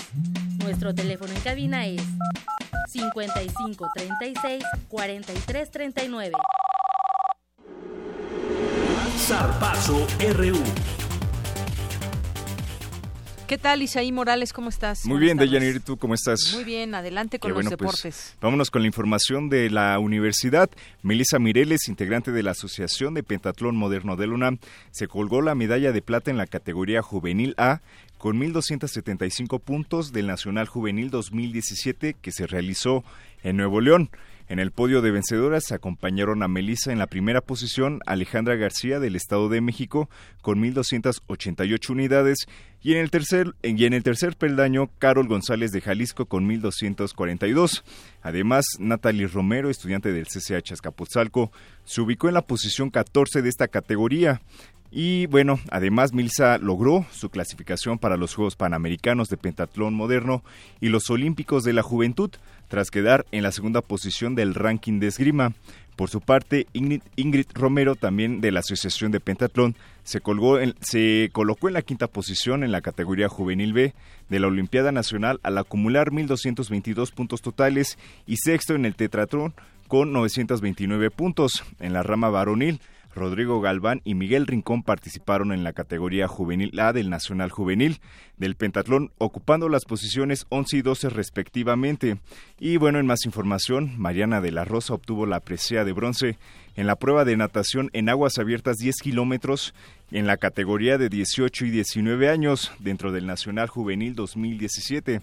Esto al cronometrar 2 horas 30 minutos y 34 segundos y en actividad de la Olimpiada Nacional 2017 Tabata Arellano, integrante de la Asociación de Taekwondo de Luna, ganó la plata en la categoría infantil de menos 55 kilogramos de la Olimpiada Nacional. Escuchemos taekwondo en la categoría infantil menos de 55. Eh, acabo de ganar medallas de plata eh, en el nacional y me sentí a gusto. Estoy satisfecha de mis resultados. En tanto, también el taekwondoín Daniel Emiliano García Pérez logró la medalla de bronce en la categoría cadetes de la división de los 67 kilogramos. Hola, soy Emiliano García Pérez. Este, practico taekwondo y acabo de ganar este, medalla de bronce en, la categoría menos de 67. Este, fue una experiencia muy divertida para hacer mi segunda olimpiada y me sentí que mejoré en muchos aspectos, pues mi habilidad a patear y al moverme dentro del área. También hice nuevos amigos, que pues es la experiencia padre de estar aquí en las Olimpiadas, hacer nuevos amigos y venir a divertirte. Pues mis metas a próximas es llegar a ser primer lugar. Bueno, y Jimena Cuevas, también de Taekwondo, se subió al tercer lugar del podio en la categoría cadete de 55 kilos. Hola, soy 15 años, practico taekwondo y estoy en la categoría de menos de 50. Eh, esta vez me tocó ganar bronce, pero pues tengo que seguir trabajando. En esta Olimpiada se me hizo muy padre porque conviví y aprendí muchas cosas nuevas, aunque me sentí un poco mal de mi mentalidad porque pude haber ganado más cosas. Pero pues estoy feliz con mis resultados. Bueno, pues ahí tenemos algunos de los deportistas del UNAM que se han destacado en esta edición de la Olimpiada Nacional que se está llevando a cabo en Nuevo León. Y bueno, ya, y ya que estamos hablando de todos estos deportistas que están destacando en su disciplina, pues la UNAM ha destinado recursos de manera directa y general para apoyar a los atletas auriazules que representan a, in- a la institución dentro de competencias deportivas y que además son estudiantes destacados mediante el programa de becas para alumnos deportistas de equipos representativos del UNAM. En esta primera ocasión, un total de 783 deportistas de 1.571 cumplieron con los requisitos académicos y deportivos y, por ello obtendrán dicho beneficio. Esta iniciativa se realizó a través de la Secretaría de Atención a la Comunidad Universitaria mediante el programa de vinculación con los egresados de la UNAM, la Dirección General de Orientación y Atención Educativa y también la Dirección General del Deporte Universitario. La siguiente convocatoria se estará publicando entre octubre y noviembre de este año para designar los beneficiarios y que corra de febrero de 2018 a julio también de ese año de los 783 alumnos de equipos representativos del UNAM que serán becados 30 y 372 son hombres y 411 son mujeres, 200 son de bachillerato y 583 de licenciatura y posgrado, alumnos de 36 entidades académicas de esta casa de estudios, de 45 diferentes disciplinas deportivas. Y pues excelente lo que está haciendo la UNAM en esta ocasión becando a los deportistas de excelencia eh, también eh, y también que son alumnos de excelencia. Muy bien, pues muchas gracias Isaí. Ah, de qué de Yanira y nos escuchamos mañana. Hasta mañana. Vámonos ahora con mi compañera Dulce García que nos tiene el resumen final. Adelante, Dulce. Así es, Deyanira, muy buenas tardes a ti y al auditorio. De acuerdo con el Instituto Electoral del Estado de México, solo faltan por registrar 386 paquetes electorales de los comicios del pasado domingo para renovar gobernador de esa entidad.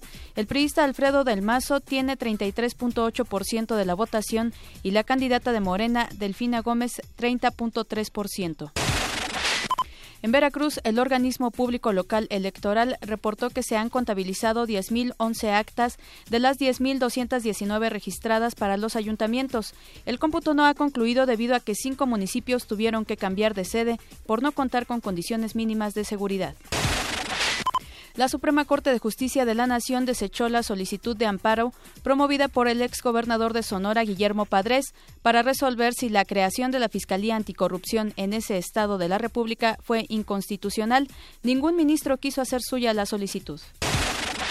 Y de Yanira invitamos al público de Radio UNAM a que visiten la sala Julián Carrillo. Hoy a las 17 horas ofrecerá un concierto el ensamble de música contemporánea de la Facultad de Música la información de Yanira. Muy buenas tardes. Muchas gracias. Hasta mañana. Buenas tardes.